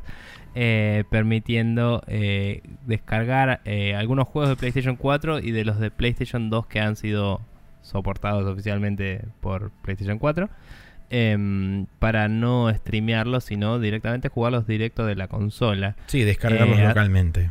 Sí, haciéndolo un poco más similar a lo que es em, el servicio de Game Pass de, de Microsoft. Tristemente, eh, esto no podría soportar eh, nunca eh, los juegos de Play 3, porque en la Play 4 no le da para emular juegos uh -huh. de Play 3 con las soluciones de software obtenidas hasta ahora al menos. Em, así que es, es, realmente una un upgrade del servicio limitado, pero pero está bueno que lo hace más accesible a la gente que quizás no vive al lado o adentro del servidor de PlayStation Now y lo hace jugable, digamos, el asunto. Así que nada, eso. Eh, bien. Sí, eh, continuando tenemos que también, hablando de Sony y como hacía referencia previamente en, la, en las malas noticias, eh, Sony cedía ante la presión de toda la industria y de los fanáticos del de Fortnite en particular y uh -huh. habilita el cross-platform play en principio justamente únicamente con Fortnite. Dijeron que este programa iba a estar atado a revisión y bla bla bla y toda la pelota. Pero uh -huh. eh, por el momento sabemos que la única o el único juego que realmente está dentro de, del programa de cross-platform play para Sony es el Fortnite. Veremos si eh, a futuro, el año que viene o en años venideros, se soportan otros juegos también en este programa. Sí. Eh, sería idealmente lo que debería suceder. Pero es interesante que, a pesar de toda la negativa y la, el intento de Sony bajo cualquier, este, bajo cualquier excusa de desviar la atención y de que esto no fuera un problema eh, en determinado momento tuvo que dar el brazo a torcer y decir, ok, bueno, es insostenible y nos estamos haciendo más daño desde un punto de vista de marketing y de imagen pública si nos mantenemos en la tesitura de no aceptarlo, que mm. si damos el brazo a torcer y lo, lo damos como un gesto de gracia o un gesto de buena onda. Eh, dado que se olvidaron efectivamente de que el eslogan de la plataforma de PlayStation 4 era This is for the players, pero bueno. Eh, eh, This is for the players mientras sea negocio. Eh, le, le, faltó aclarar la última parte. sí, y digamos, no me acuerdo si era en PlayStation o Nintendo ahora. Que habían dicho que no se iban a poder usar los ítems que hubieras obtenido en las otras plataformas. ¿Eso era en Sony? ¿En, en PlayStation? Eh, no, no ibas a poder este, utilizar las cosas que, que hayas comprado o obtenido comprado, en PlayStation sí. en otras plataformas. Creo que era el tema. ¿Ah, Pero sí? después con la, con la unificación de, de cuentas de Epic, no sé si eso quedaba. Salvo cosas exclusivas a PlayStation, me parece que el resto de las cosas sí las ibas a poder usar. No me acuerdo ahora bien cómo era la movida. No sé, me parece que era al revés porque si no, no tendría tanto sentido que, que Sony justo sí y los demás no. Pero bueno, no sé, me acuerdo que había una polémica con respecto a eso también. Fue todo un proceso bastante arduo, la verdad. Sí. Está bueno que hayan cedido al final. Eh, es medio choto que también dijeron que iban a hacer cosas eh, medio selectas, ¿no? Que probablemente es así en todos los casos, en realidad. Pero el phrasing, ¿no? La forma en la que ellos lo, lo demostraron al público fue medio mal manejada y... y medio muy bastante, bastante, pero sí. Sí. le impactó bastante en la imagen, me parece. Em, y hablando de eso, la siguiente noticia también siendo de Sony, eh, que es una feature que se había pedido mucho tiempo, que es la de cambiarse el nombre de PlayStation Network, también fue manejado un poco para el orto. Eh, probablemente eh, este tipo de cambios en la arquitectura de su plataforma online también incidían en si era posible o no hacer de una forma efectiva y útil el crossplay, a pesar de que sabemos que andaba porque lo habían prendido sin querer, entre comillas, hace un tiempo.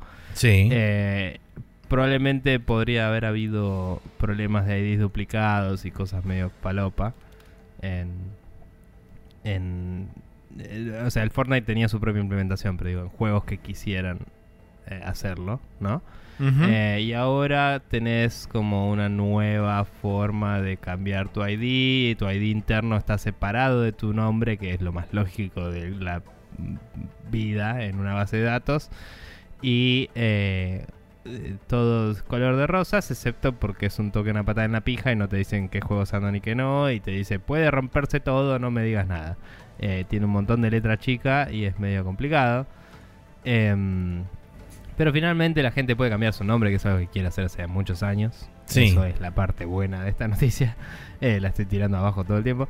Eh, y, nada, y hay gente que tenía nombres eh, chotísimos, hay gente que ya no usa más PlayStation y tenía algunos nombres medio acaparados y cosas así. Em, y, y, está bueno que la gente pueda hacer, tener control sobre su, su identidad digital, digamos. Totalmente. Bueno, eh, después tenemos otra noticia sobre Valve que actualizaba su sistema de división de ingresos en diferentes tiers como medida preventiva para lo que iba a suceder a la semana siguiente prácticamente, que fue lo que hemos charlado estas últimas dos o tres semanas. Si escucharon los últimos podcasts saben que Valve implementó una nueva redistribución de las ganancias para los desarrolladores dependiendo cuál era su monto de ventas total en millones de dólares. Hasta los 10 millones de dólares se mantenía el 70-30 clásico. A partir de los 10 millones de dólares se pasaba a un 75-25 para el desarrollador. Y por último, a partir de los 50 millones de dólares vendidos, se repartía en un 80-20 también para el desarrollador. Eh, por supuesto, esto inmediatamente disparó la ira de los desarrolladores indies porque es una medida que claramente apunta al sector de los que más venden, eh, intrínsecamente hablando de los, juegos AAA y los publishers grandes, porque por supuesto esto es una medida claramente apuntada a la retención de estos grandes títulos, porque seguramente deben ser los que más ingresos le generan a Valve. Entonces, eh, digamos, viendo la, el pronóstico tanto de que Call of Duty como Fallout, por lo menos en el caso de Fallout, provisoriamente no están siendo distribuidos a través de Steam. Y en el caso de Call of Duty no está siendo distribuido por Steam. Punto. Em, creo que los de, la gente de Valve vio un futuro en donde todos los grandes publishers se abrían sus propios storefronts y decidían sacar los juegos y venderlos exclusivamente ahí.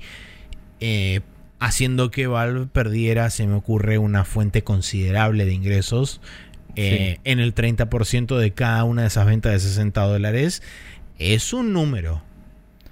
Sí, eh, digamos, esto ya viene de hace un tiempo igual, cuando Fortnite se comió la internet y nunca estuvo en Steam. ¿no? Seguro. O sea, eh, entonces es como que Valve se dio cuenta de que la tendencia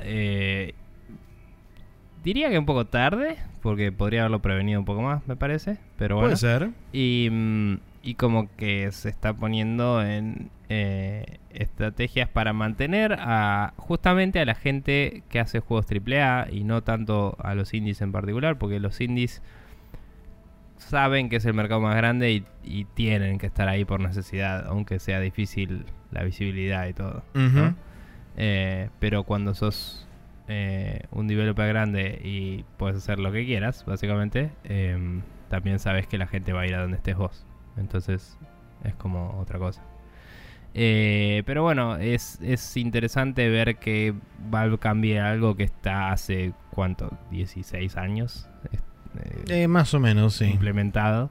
Desde el no me 2004, acuerdo. o sea, desde la salida del Half-Life 2, que fue cuando se abrió Ok. Steam por primera vez. 14 años entonces. Eh, no, creo que se abrió un poco antes, porque estaba el Counter 1.6 y eso, y, y el Half-Life 2 fue el primero que se vendió por Steam. Es Así verdad, sí. tenés razón. Técnicamente esto se instaló, sí, está bien, cuando salió Half-Life, porque antes no se compraba. Pero bueno, no importa. Em, nada, la verdad es que está bueno eh, que, que por lo menos lo hagan más flexible, aunque no beneficia a todo el mundo. Eh, y, y ver esto que decíamos siempre de la competencia eh, hace que cambien cosas en, en- en- en el que estaba manteniendo el monopolio, ¿no? Eh, Seguro. Y eso está bueno. Eh, después, bueno, como decíamos, Epic sacó su, su propio store con juegos de azar y mujerzuelas. Eh, eh, no, mentira, pero con exclusivos que salieron medio de la nada. Y hoy es muy carente de cosas, la verdad, de features y cosas. Pero como hemos mencionado anteriormente, eh, Epic tiene 200 millones de usuarios activos en su haber. Y a poder apuntarle a semejante número eh, en la población mundial eh, es un valor importante. Seguro. Entonces hay un par que ya están ya están tirándose ahí un poco de lleno. eh, y por necesidad va a tener que mejorar ese store porque eh, le faltan muchas features que tienen los demás. No, parece haber wishlist o gifts o cosas súper básicas. Tampoco hay muchos juegos, entonces ves una página de juegos y están todos por ahora. Eh, pero realmente eh, es un competidor fuerte comparado con los otros que hay. Em, y, y eso está moviendo la aguja eh, a comparación de otras lanzamientos. Sí, además, eh, una vez que anunció eh, Epic Games el storefront este, también lo anunció bajo la promesa que en el año 2019 y con, en los años venideros iba a implementar un montón de herramientas y cosas y, y features faltantes que ellos conocen y saben que, que no están presentes. Inclusive también a la hora de, de implementar cosas escucharon a los desarrolladores porque, por ejemplo, eh, Steam, quieras o no, vos tenés una comunidad que se abre junto con la página de Steam y esa tenés que, si vos querés o no querés, eh, moderarlo es un tema tuyo, pero eso existe y puede, puede generar más dolores de cabeza que otra cosa. En cambio, en el Epic Game Store, vos tenés simplemente una página que se abre y donde compras el juego y punto. Si vos querés implementar una comunidad o un foro, eh, podés redireccionar eh, la, la storefront que te lleve a, otro, a otra página externa donde vos tenés un foro y tenés la posibilidad de controlarlo y hacer lo que vos quieras. Eh, más allá de eso también agregaron, dijeron que iban a agregar un marketplace como tiene Steam o, o, este, una suerte de, de, de soporte para mods. Que justamente como dije acá, algo que no me acordaba es que cuando ellos cierran el desarrollo de Paragon, publican todos los assets en el Epic Game Store, en el Epic Marketplace, mejor dicho, en el Unreal Marketplace. Eh, todos los assets de los modelos 3D, texturas, escenarios, etcétera, que estaba valuado en aproximadamente 12 millones de dólares todo ese contenido. Y además, eh, en ese momento también hacen un cambio retroactivo a todos los, este, a todos los, contributo- todos los contribuidores que tiene el Unreal Marketplace para pasar a un revenue split del 88% para el desarrollador eh, y un 12% para Epic Games. Así Sí. que desde ahí, desde ese mismo momento, ellos ya empezaron a ser como bastante más eh, generosos con la comunidad o con el desarrollador. Eh, desde el punto de vista de quedarse con menor cantidad de ganancia que la gran mayoría. Sí, y digamos, podés creerle o no, pero los chabones básicamente dijeron, hicimos las cuentas y necesitamos Sí. ese 12% para cubrir el costo operativo. Como Tal diciendo, no nos... eh, creo que dijeron inclusive que ganan un profit Sí, sí, sí. Pero es como que dijeron, eh, no necesitamos más que esto. Y, Tal cual. y, me parece que es una actitud que tiene peso en sí misma, ¿no? Eh, no es como, che, te estoy dando lugar, así que te cobro esto, sino que es como, mira, yo tengo que cubrir este costo y quiero ganar un poquito. Eh, vamos así. Y me parece una actitud más humilde para ser una empresa súper multimillonaria que se la está juntando con pala eh, y, que es más eh, inviting, ¿no? sí. Eh, es más como abierta a que la gente se una que, la alternativa, creo yo. Sí, bastante. bueno, y como, como última noticia en las buenas noticias, porque de nuevo hablando de competencia, eh, Discord, ni ledro ni perezoso, se sumó a la conversación anunciando que en 2019 iba a cambiar su margen de ganancia a 90% para el desarrollador, 10% para ellos. Así que esto también va a agitar un poco los fuegos de los diferentes storefronts y habrá que ver cómo, cómo se reacomoda todo el panorama de a dónde va a parar quién. Eh, seguramente va a haber un montón de gente que está repensando su, eh, su estrategia de decir, y ahora me conviene publicarlo en Steam únicamente, me conviene ir exclusivamente al storefront de Discord o al storefront de Epic. Eh, retraso el lanzamiento de Steam, ni siquiera lo lanzo en Steam, me, mantengo exclusivo en alguno de los eh, en alguno de los dos storefronts. ¿Qué beneficios me dan en caso de retenerme como exclusivo por más de determinado tiempo? Eh, entonces son todas cosas que, creo que se van a empezar a ver a partir del año que viene, que va a ser interesante este nuevo panorama que se, presenta en, el mercado de PC con los diferentes, los diferentes storefronts. Nada, eh, no conozco ni usé el store de Discord, pero como decíamos, eh, la competencia siempre es buena y está trayéndole beneficios a los developers que en el caso de los más grandes, por ahí no cambia tanto, pero en el caso de los chicos, les es un mundo de diferencia. Así que eh, está bueno ver que esto siga pasando. Em, hay noticias que fueron bastante bla, o me, en su defecto, como diría el documento en cuestión. Eh, y el primero que tenemos eh, es el Robot Cash que era una movida de criptomonedas y cosas eh, para... Era una competición de Steam que era con cripto cosas. y a nadie le importó y pasó desapercibido por toda la vida y yo me había olvidado que era hasta que lo volví a ver acá, básicamente. Sí, eh, creado originalmente por Brian Fargo eh, la idea era que fuera una suerte de competidor de Steam donde también uno tuviera la posibilidad de eh, minar criptomoneda, eh, utilizar DRM vía blockchain y promover la reventa de los juegos a través del mismo sistema, cobrando con las tokens estas de criptomoneda y demás cosas. Aparentemente no tuvo demasiado éxito. Yo después de esta noticia no volví a escuchar nunca más al respecto de esta, esta iniciativa. No sé si empezó a funcionar, si ni siquiera llegó a ese estadio. Eh, esto fue un anuncio que Brian Fargo estaba haciendo en su momento.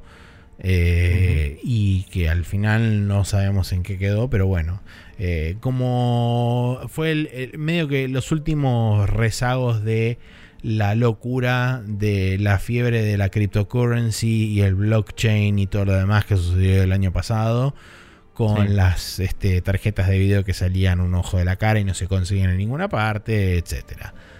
Por suerte todo eso murió. pero nos dejó este último, este último pequeño, esta última pequeña frutilla así especial para, para destacar en las noticias que ni van ni vienen y que no tuvieron ninguna relevancia durante el año. Eh, por otro lado, también eh, comenzaban los rumores este, tan obvios que duelen eh, porque se comenzaba a hablar sobre la próxima generación de consolas, posteriormente confirmadas, o casi en el caso de Sony, durante el transcurso de este año. Eh, particularmente estamos hablando de eh, durante la E3, apareció Phil Spencer en el escenario y dijo, tenemos en desarrollo la próxima generación de consolas. Y uno de los directivos de Sony en algún momento de una entrevista con el, si no recuerdo mal, el Wall Street Journal, eh, dijo que sí, que ellos tenían que estar pensando en la próxima generación de consolas por necesidad. Entonces, prácticamente confirmando la existencia de un hardware nuevo. Eh, de las cuales por supuesto tenemos poco y nada de información. Se han filtrado algunas cosas, pero como siempre hay que tomarlo con super pinzas, porque nada es certero. Super pinzas es muy bueno. Este, sí. Es una Eh, pinza con el logo de Superman. Eh, Claro. Pero bueno, eh, nada, la obviedad absoluta porque sucede cada año cuando estamos llegando al final de generación empiezan a surgir los rumores de, oh no, ¿qué va a pasar ahora? ¿Una nueva generación de consolas? Claro. Y ahora es donde entra el ciclo de, eh, las consolas son una mierda, aguante la PC. Y después es como, eh, la PC está muerta, aguante las consolas. Y, Exacto. y esas pelotudeces que pasan Este, cada en tanto. este caso creo que va a ser medio como algo un poco diferente porque estamos en una suerte de encrucijada con eh, el streaming y el futuro de jugar en Sí. cualquier lugar con cualquier cosa. Tirate un pedo y usarlo de mando para jugar. No, y lo hemos hablado al final de la generación anterior, eh, sobre todo cuando Steam amagó a volverse relevante en, en lo que es consolas con las Steam Machines. Sí. Pero ¿Te esta de eso? la- Sí, me acuerdo. Eh, me acuerdo principalmente porque una de las noticias que teníamos antes tenía una foto de una Steam Machine. Si no, no me acordaba. Es verdad, me acuerdo perfecto de eso. Claro. Pero lo que digo es, eh, de la generación anterior a esta, la PC no murió en el medio, a diferencia de todas las veces anteriores. Es verdad. Entonces es como que el paradigma ya cambió, digamos. Ahora que todo es x86 y 64, eh, estamos en una nueva movida distinta y, y es como más difícil de estimar por eso también. Porque creo que esta generación, todos sabíamos que no iba a ser un cambio tan fuerte comparado al anterior, en, en lo que es gráficos y eso es como que el salto fue como meter más cosas en pantalla y poder hacer cosas más complejas, pero se ven similares los juegos, ponele, Sí. hasta cierto punto, sobre Coincido. todo a, la- a lo último de la anterior generación. O sea, se ven como juegos más parecidos a los de PC, digamos. Ese es la, el salto generacional. Pero... Pero es como que eso hace que empiecen a mezclarse todas las generaciones últimas en, en- en una especie de, de plataforma amorfa de tipo, bueno, ahora los juegos son así. O sea, la siguiente generación, ¿en qué se va a parecer? A- ¿En qué, qué va a innovar? Va a ser más parecido a las PCs de ese momento que las de ahora, ponele. Claro. No, no mucho más. No. Entonces es difícil estimar qué features va a tener que no haya ahora y probablemente venga más por el lado de los servicios y el software, eh, que es algo que hemos hablado bastante. Pero bueno. Eh, fuera de eso tenemos también que hubo muchas idas y vueltas eh, con lo de Valve de, del contenido sexual en los juegos. Hubo una movida de mano dura para la censura. La gente se quejó, hubo polémica y después Valve dijo, ah, bueno, tal vez no era tan malo al final y lo volvió a poner. Y permitió con- prácticamente todo, excepto lo que ellos denominaban como troll games o este, cosas Sí. ilegales, eh, haciendo que, bueno, se instaurara la, la etiqueta de adults only para juegos que mostraran tanto violencia como contenido sexual de forma explícita.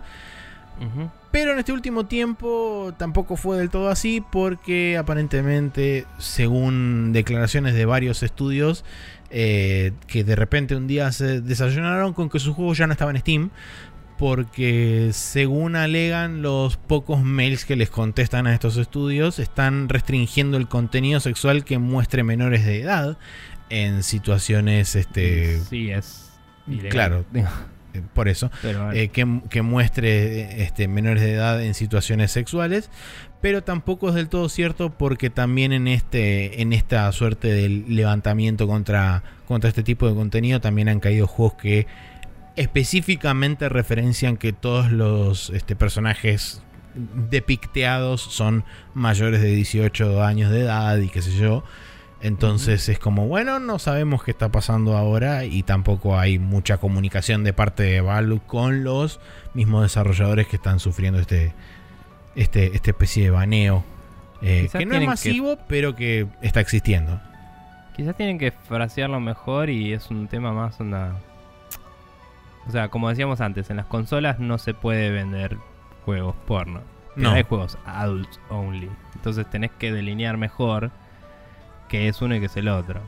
Eh, igualmente está la, la previa discusión de que es imbécil que eh, decapitar, destripar y todo eso es mature y una teta es adult only Sí. y penetración es ilegal. Y es como, no entiendo. Pero Yo bueno, no tampoco. sé. Eh, O sea, nuestra nada. especie no se propagó matando gente, se propagó cogiendo. No entiendo cuál es Sí. el- el- el- la vara que mide una cosa y la otra. Sí, eh, no, no sé. Capaz son gente que cree en la cigüeña. No, no tengo idea. Em, pero, pero bueno, la verdad es que me parece medio que esa discusión previa es la que hay que resolver para poder Obviamente, sin la ningún nueva, tipo pero de duda. Mientras tanto, podrías definirlo mejor y decir, mira, funcionamos igual que Sony y que Nintendo y que Microsoft. Tenés juegos adults only y tenés juegos porno, los juegos porno no se pueden. Si lo dijeran así, fuerte y claro, y mandaran al frente a los otros, capaz que por lo menos abriría la discusión de nuevo, mientras que además ellos no quedarían mal, ¿no? Seguro. Eh, particularmente, al menos. Quedarían todos mal. Y sería como, ah, nuestra industria es una mierda, hay que discutir sobre esto. Y sería un cambio positivo casi seguro. Eh, pero nadie se pone las pilas con eso en general. en líneas em, generales, no. Bien. Eh, por otro lado, Microsoft, eh, no entendiendo cómo, cómo venía ganándole a PlayStation Now con eh, lo que es el, el Game Pass, eh, anunció que va a ser un servicio de, de cloud gaming y streaming que se llama xCloud y Project xCloud y me parece que es eh, lo más bla que escuché en mi vida. Habiendo dicho eso, si hay alguien que tiene la infraestructura para hacerlo bien eh, y que tiene los servidores en todos los países donde tiene eh, consolas y, y software y, y que va a estar mucho más preparado para este tipo de cosas porque viene cobrando su servicio online desde muchos años antes que su competencia, Sí. es Microsoft. O sea, Microsoft tiene servidores hasta en Argentina, ni siquiera te digo en Brasil. Entonces tranquilamente podría prender ese servicio acá y ser usable, digamos. Tal cual. Eh, entonces, creo que está mejor posicionado para lanzarse en ese mercado. Me parece que es eh, imbécil. Eh, pero, pero bueno, eh, inversores, buzzwords y, y cosas que hay que, hay que hacer. También medio como que había discusiones em, en base a palabras que ha dicho anteriormente Phil Spencer de que quizás la movida es te streameo el juego mientras se instala y después lo puedes seguir jugando local o, o cosas así. Sí. Eh, no, sí, no, no, no, no, no es que especificaron en particular cómo iba, cuál era el funcionamiento de, de este, de este nuevo servicio. Eh, se pueden tener cosas híbridas, seguramente. Eh, se me ocurre a mí que la idea final es sí tirarlo más para el lado de que sea 100% puro streaming, pero como, como stopgaps en el medio, como tener, digamos, milestones intermedias de decir, ok, bueno, se puede utilizar como un servicio híbrido, se puede utilizar como un reemplazo, se puede utilizar de varias formas diferentes. No me parece una mala idea per se, pero viste, es algo que está medio como en el aire todavía. No tenés eh, servicios que hayan sido 100% comprobados de funcionar 100% de las veces bien en todos los lugares donde se probó. Lo más cercano que se tuvo, según tengo entendido, por supuesto no tuvimos la oportunidad de probarlo porque fue exclusivo para Estados Unidos, fue el experimento que hizo Google con el Assassin's Creed Odyssey, que fue este año. Eh, Sí. Pero era para un muy selecto grupo de personas que habían recibido invites, que eran privados, eh, y que, según dijeron ellos, en Estados Unidos, en determinadas zonas de Estados Unidos, funcionaba muy bien. Bueno, Google también estaría posicionado en una cosa así, obviamente. Por Eh, supuesto. en una situación similar. Pero, em, pero no tiene quizás la experiencia trabajando en videojuegos que tiene Microsoft. Así que no sé, es todo eh, un veremos. eh, y de nuevo, quizás no somos los consumidores para eso, pero puede servirle a alguien. Eh, insisto que eh, es un tema de buzzwords. O sea, la gente quiere que tengas todos los servicios que tiene el otro. Y, Seguro. y no, no creo que realmente lo necesiten. Pero bueno. Eh, eso. Em, pasando a la siguiente. Bueno, esas son todas las de noticias me. Exactamente, sí. Y ahora viene la sección especial que es inaugurada este año. Esperemos que no la tengamos que repetir nunca más en la vida.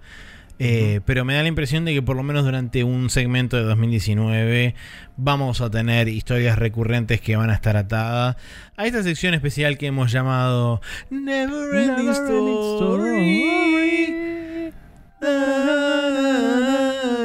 Porque sí, Sí. eh, la historia que se repitió durante todo el año debido al desastre que hizo el Battlefront 2, que, del cual todavía un año y medio ya después de haber sido lanzado, eh, todavía seguimos con este, los efectos colaterales eh, de, de, todo esa, de todo ese quilombo, porque Lootboxes ha sido la charla del año sin ningún tipo de duda, eh, dado que disparó discusiones de todo tipo, de todo calibre y en todos los sectores de la sociedad prácticamente.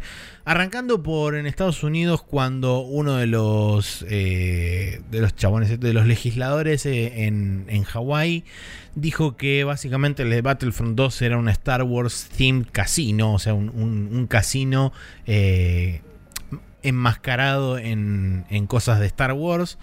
Eh. Tal es así que este chabón fue uno de los, propos- de los propositores de uno de los cuatro de las cuatro modificaciones para las leyes en, en el estado de Hawái para justamente controlar o, o monitorear la- las loot boxes, eh, en particular las microtransacciones con loot boxes eh, dentro de los videojuegos.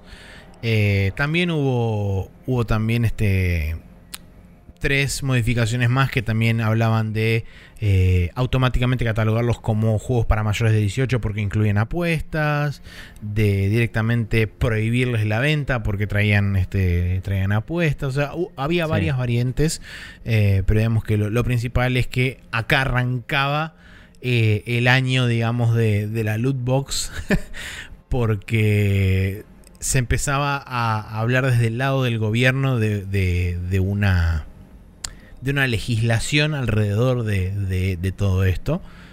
Que bueno, después llevó a que determinada cantidad de empresas empezaran a tomar acciones y en otros países también se llevaban a cabo diferentes decisiones, como por ejemplo que Riot revelaba las probabilidades de, de drop, entre comillas, por motus propio, pero todos sabemos que no fue por motus propio, fue porque se le veía venir la noche y entonces dijo preferible que hagamos algo al respecto y no nos agarren en pelotas sin haber hecho nada. No, y porque fue comprado por Tencent, que es una empresa china, donde hay que Es revelar verdad. los porcentajes también. Que también fue el año de Tencent, por cierto. Sí. Eh, y nada, la, la verdad- Y no hablamos de las noticias de las regulaciones chinas que tienen que ver con varias cosas de las que pasaron también. De Es la verdad, sí, de que ver. también y cosas así. Pero bueno, no importa. Eh, pero digamos. eh, hablamos muchísimo de esto eh, y casi que me da paja el hecho de revisitarlo, pero sí, estamos hablando de resumen del año. Y, mm, y sí, la el, el revelar los porcentajes hace mucho más ameno y usable el, el asunto de las loot boxes. Eh, ahora Valve lo hizo en sus juegos también hace poco. em, luego de todo. Está listado ahí adentro también. Sí. Em, y realmente como que está el debate que, que hablamos varias veces de si son o no apuestas, digamos. Hubo también y- estudios que se realizaron durante el año eh, donde no llegaron a ningún a ningún resultado final eh, Sí. súper conclusivo, pero digamos que los indicios están que las O cosas sea, que hacen el cerebro se pueden Sí, te estimula por ahí las mismas áreas y si tenés una personalidad adictiva te puede pasar que sea adictivo. Te puede llegar a ¿Sabes tener propensión, Me pasa lo etcétera. mismo con el Smash Brothers si no gasto plata en él y nadie dice que son apuestas. Entonces, ¿qué onda? Eh, lo que digo es, primero cada vez que alguien dice se hizo un estudio sobre algo, me muero un poco por dentro, porque esos estudios siempre son como, depende de quién los organizó, para qué lado van, siempre Seguro. son returbios.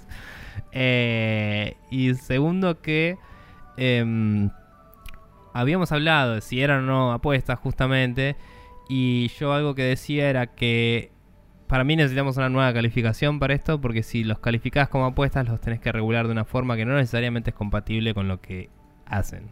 Eh, y estás poniendo en la misma bolsa cosas de un montón de estratos distintos. Eh, y estás teniendo que pedirles una cantidad de certificaciones y cosas que no necesariamente todos pueden otorgar. Debe haber muchos developers chicos que tendrían que pagar multas estratosféricas, ¿me entendés? Eh, y, y se vuelve inabordable. O sea, es mucho más fácil hacer una nueva regulación probablemente eh, que... O sea, no para el Estado, ¿no? Pero digo, para el mundo sería mucho más fácil que hagan una nueva regulación que meterlo en esa bolsa. em, porque lo estás eh, complicando zarpado. Aparte, eh, automáticamente sería que solo sea para mayores en muchos países. eh, y eso rompería mucho eh, habría muchos casos de gente menor que se compró un juego, que de golpe no lo podría jugar más legalmente y que habría que ver si se le devuelve la plata, si no, cómo carajo hacen. Eh, sería eh, inaplicable la regulación por un tiempo largo, hasta Sí. que de golpe se resete todo, digamos. Entonces es como que genuinamente pienso que el- es un problema que sigamos discutiendo si es o no apostar y que es más un tema de, che, está bien que los loot boxes existan de esta forma o no. Y mm, creo que lo de mostrar los porcentajes al menos es un paso a favor. Porque aunque no ves los porcentajes exactos, eh, cuando, no sé, usas una máquina de gallapones, ponele, Sí. eh, vos ves uno y ves otro y te fijas más o menos y decís, bueno, no tengo muchas chances de esto. Voy a gastar la plata igual porque sí. Y al menos sabes a dónde te estás metiendo, ¿me entendés? Eh, y digo, me parece un poco más aceptable. Pero nada, no sé, hemos hablado tanto que ya hasta me olvido qué otras cosas hemos discutido en sí mismo. No, no, no digo de noticias individuales, sino qué puntos charlamos nosotros. Eh, Sí, hemos, hemos hablado largo y tendido de un montón de cosas. No sé si vale la pena repetirlo porque para la gente que nos ha escuchado hablar durante el año ya conoce más o menos cuál es cada una de nuestras posiciones al respecto. mm, Eh, pero bueno, continuando con la lista, tenemos que. Y ahí también en este año retiraba las loot, las loot boxes finalmente del Battlefront 2, pero sí dejaba las microtransacciones, de forma que si uno quería comprar accesorios o cosas estéticas de forma directa, lo podía hacer sin pasar a través justamente de este sistema de chance, donde uno podía o no terminar con el ítem que uno quería obtener. Eh, también, acto seguido, la gente de Warner Bros. removía todas las microtransacciones del Shadow of War, el juego que, por supuesto, sufrió un destino este, de muerte casi inmediata por la adición de las microtransacciones eh, en su juego de, de más que nada era, era aún más problemático por el hecho de que era un juego single player. Eh, Sí. Y que todo lo que era el, el final del juego, el endgame, más el post-endgame, estaba balanceado en base a justamente las chances que vos tenías de obtener ciertos determinados ítems de las loot boxes que te, te ofrecían ellos. Sí, sí, realmente era muy explotativo el, el juego. Em, bueno, ahí tenemos la noticia también que decía antes del CSGO y el Dota 2, que en Bélgica y Holanda directamente tuvieron que parar el mercado por un tiempo mientras veían cómo iban a resolverlo. Finalmente revelaron los porcentajes, lo cual les permitió volver a vender en, en Holanda y lo después implementaron ese cambio para el resto del mundo. Así es. Em, que también les permitiría estar eh, dentro de la ley en China, digamos.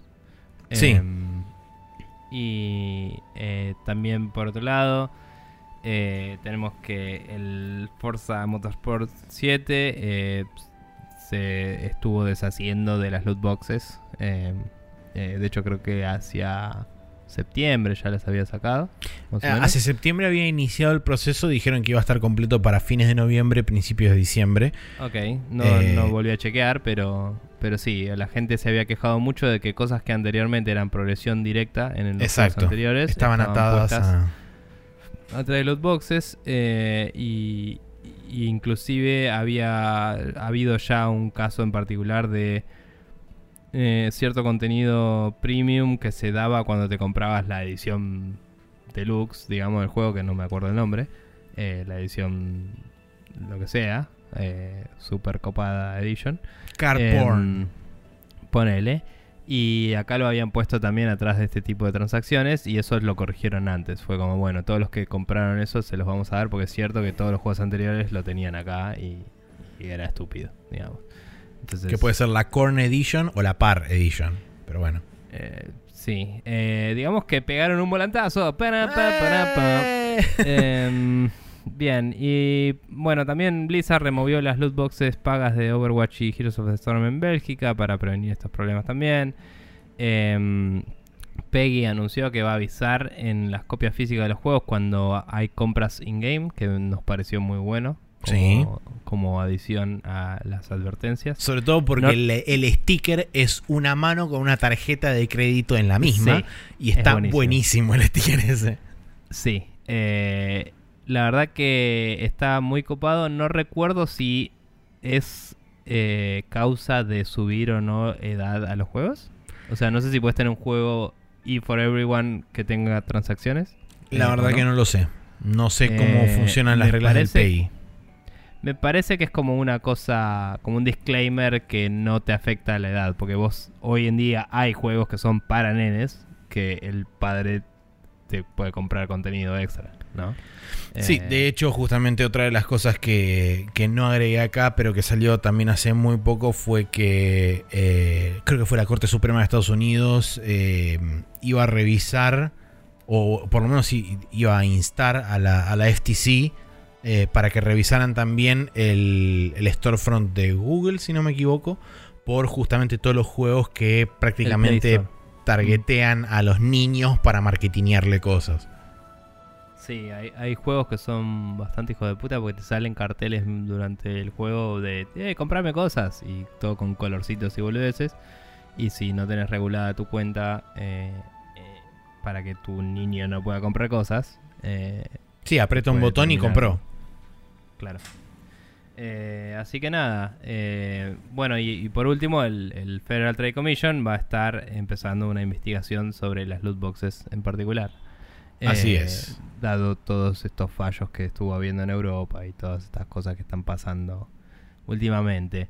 Así que las loot boxes eh, perdieron popularidad, vamos a decirlo así. Eh, Sí. Se volvieron una, un indicio de tu juego es predatorio y mala onda. Se volvieron Eh, medio una media palabra, una mala palabra dentro de, de la industria. Sí, no diría que del todo, diría que es similar a cuando recién salieron las, mitro- las microtransacciones. Que las primeras eran bastante predatorias. y Sí. después se volvieron más como, bueno, son como micro expansiones del contenido. Y de- depende del juego, obviamente, pero digo, hay algunos que lo implementan bien y otros que lo implementan mal. Y después está en uno decir, "Mm, me gusta o no esto.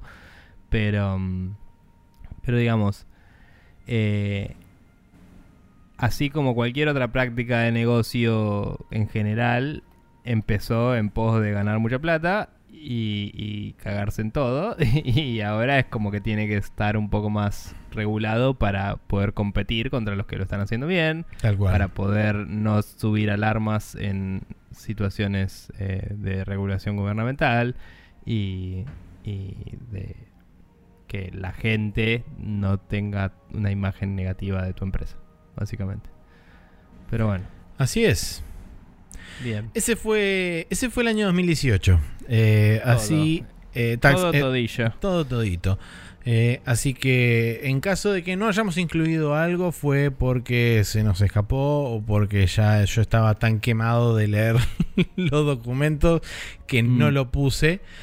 Este, pero en líneas generales eso fue todo lo que pasó en cuanto a cosas buenas, cosas malas, cosas que eh, y en la Neverending Story de, de este año.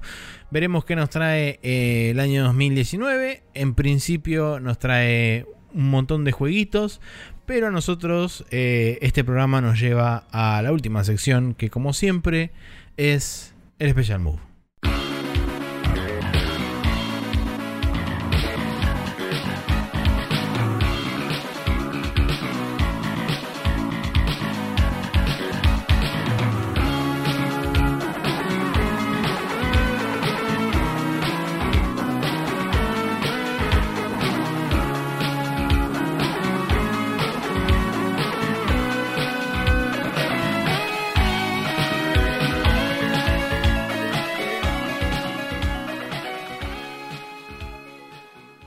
Y aquí estamos en el Special Move, en el final de este programa, donde tenemos una recomendación cada uno.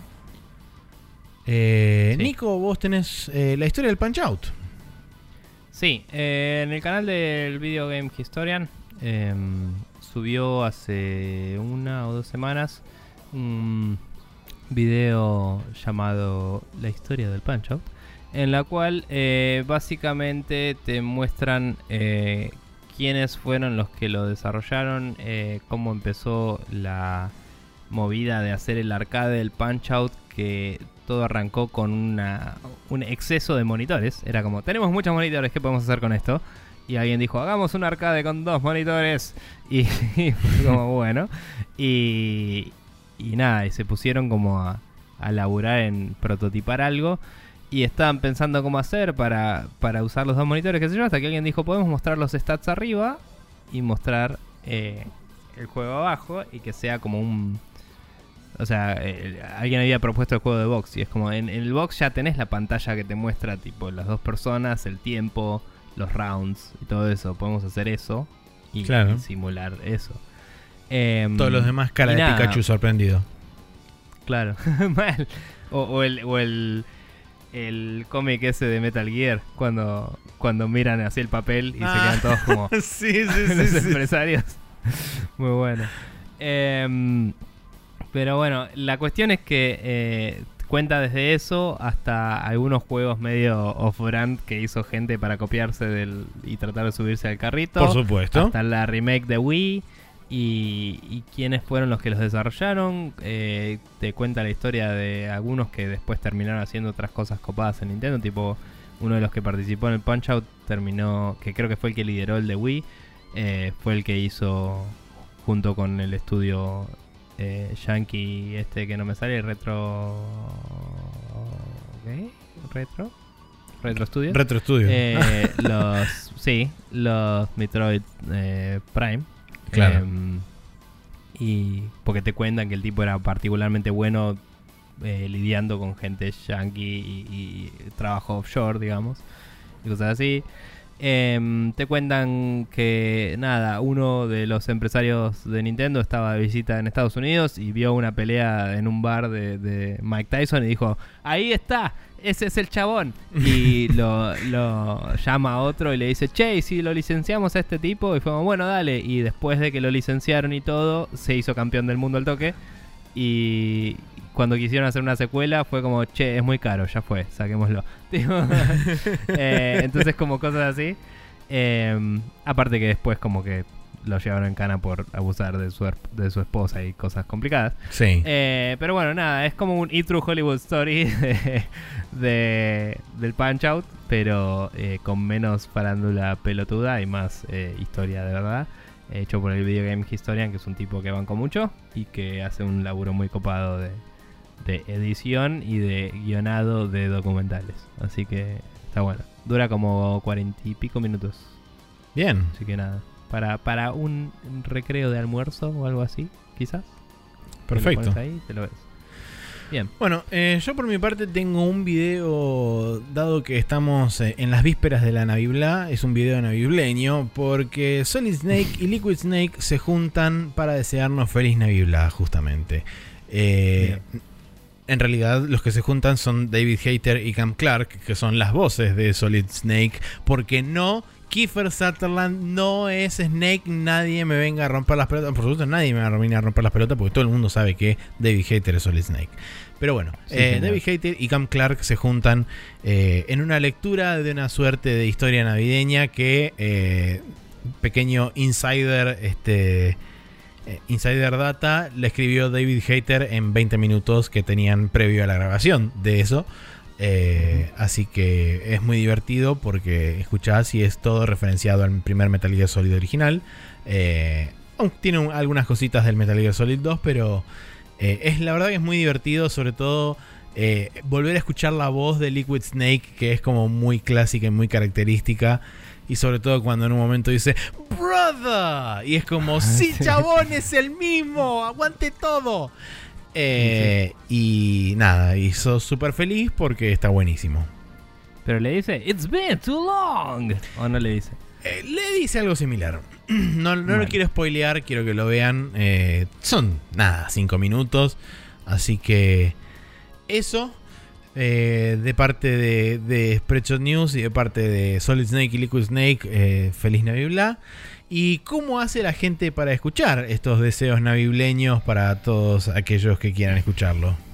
Bien, vuelven en el tiempo y se bajan este capítulo, le dan play, por ejemplo. es una forma de escuchar estos saludos. Ahora, si quieren escuchar los saludos de Feliz Año Nuevo del- la semana que viene, que creo que de hecho no hicimos mucho al respecto, solo dijimos felicidades o algo así. Felicidades Eh, y cosas. Sí, creo que vos dijiste Feliz Navidad también, porque ya Sí. estábamos requemados, porque Sí. eran como las 3 de la mañana y era como, "Ma- sí, esto es para otra semana, pero no importa. Em, cuestión que, si quieren eh, suscribirse a nuestros podcasts, pueden hacerlo buscando Spreadshot News en iTunes, pueden hacerlo copiando nuestro feed directamente, eh, que es spreadshotnews.com barra podcast, lo copian y lo pegan en su gestor favorito de podcasts o RSS y lo reciben todos los martes a las 0.30 horas aproximadamente. Eh, pueden también em, eh, seguirnos en su gestor de preferencia buscando Spreadshot News porque está todo indexado de iTunes. Y recuerden que en nuestro canal de YouTube hay eh, una playlist de eh, música muy linda que ponemos cada tanto al final del programa. em, que se llama Lo que sobra de Spreadshot News. Y hay muchos juegos que hemos jugado históricamente eh, y muchos que hemos colgado también, particularmente yo. Históricamente también. juegos. Sí. Em, y están todos nuestros podcasts también en archive.org. Si quieren ir a bajar los viejos, están todos ahí. Eh, aunque si se suscriben al feed, ya los tienen todos. Así que nada, eso es todo. Ah, y estamos en Spotify también. Eh, busquen Spreadshot News y estamos ahí. Bien, perfecto. Bueno, así es como cierra un nuevo capítulo de Spreadshot News. Que en este caso, eh, dado que es el capítulo de Navibla, estoy obligado por contrato y por este cosa esta que se firma con el pacto de sangre con los espíritus navideños porque tengo que poner la canción con la que termina Duro de Matar 2 que es Ah, este, Let It Snow, Let It Snow, Let It Snow Em, no, mentira. eh, termina con la de la Navidad de esta loca que no me acuerdo cómo era que se llamaba. Eh, No sé. Bueno, no importa. Yo sé que, de qué estoy hablando. La van a escuchar después en lo que sobre Spreadshot News. Eh, así que eso, yo me despido. Eh, nuevamente, feliz Navidad. Coman rico, coman mucho, no se atoren, porque después este, hay problemas. Eh, disfruten del super feriado si es que lo tienen. Si no lo tienen, lo siento mucho en el alma. Hagan lo mejor posible de disfrutarlo y demás. Y nos veremos la semana que viene, no en vivo ni en directo, porque ya está grabado, pero sí en algún tipo de formato atemporal que se condensa en ese momento en particular y se genera un podcast. Bien. Creo que deberíamos empezar a implementar el soundtrack de Doctor Who para esos capítulos. Pero bueno.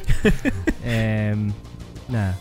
Eh, bueno, sí, nos vemos. Suerte, feliz Navidad. eh, y eh, recuerden que la Navidad celebra un montón de distintas religiones y, y tradiciones que decidieron congeniar todas en el momento en el que el sol empieza a ir para el otro lado y se viene la cosecha. Y que el resto es todo irrelevante y es mentira. Así que eso. Bien. disfruten de sus regalos y de sus ofertas de Steam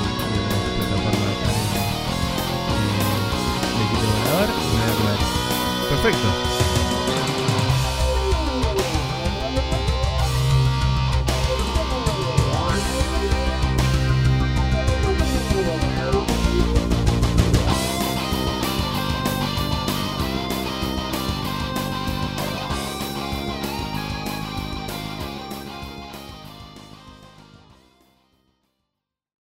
Hola y bienvenidos nuevamente a otro Lo que sobra de Spreadshot News. Hoy les traemos Bobby Helms con Jingle Bell Rock. Jingle bell, jingle bell, jingle bell rock. Jingle bells swing and jingle bells ring. Snowing and blowing up bushels of fun. Now the jingle hop has begun. Jingle bell, jingle bell, jingle bell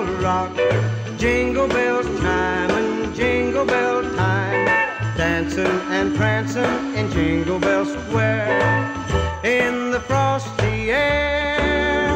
What a bright time! It's the right time to rock the night away. Jingle bell time is a swell time to go gliding in the one horse sleigh. Giddy up, jingle horse, pick up your feet. Jingle around Mix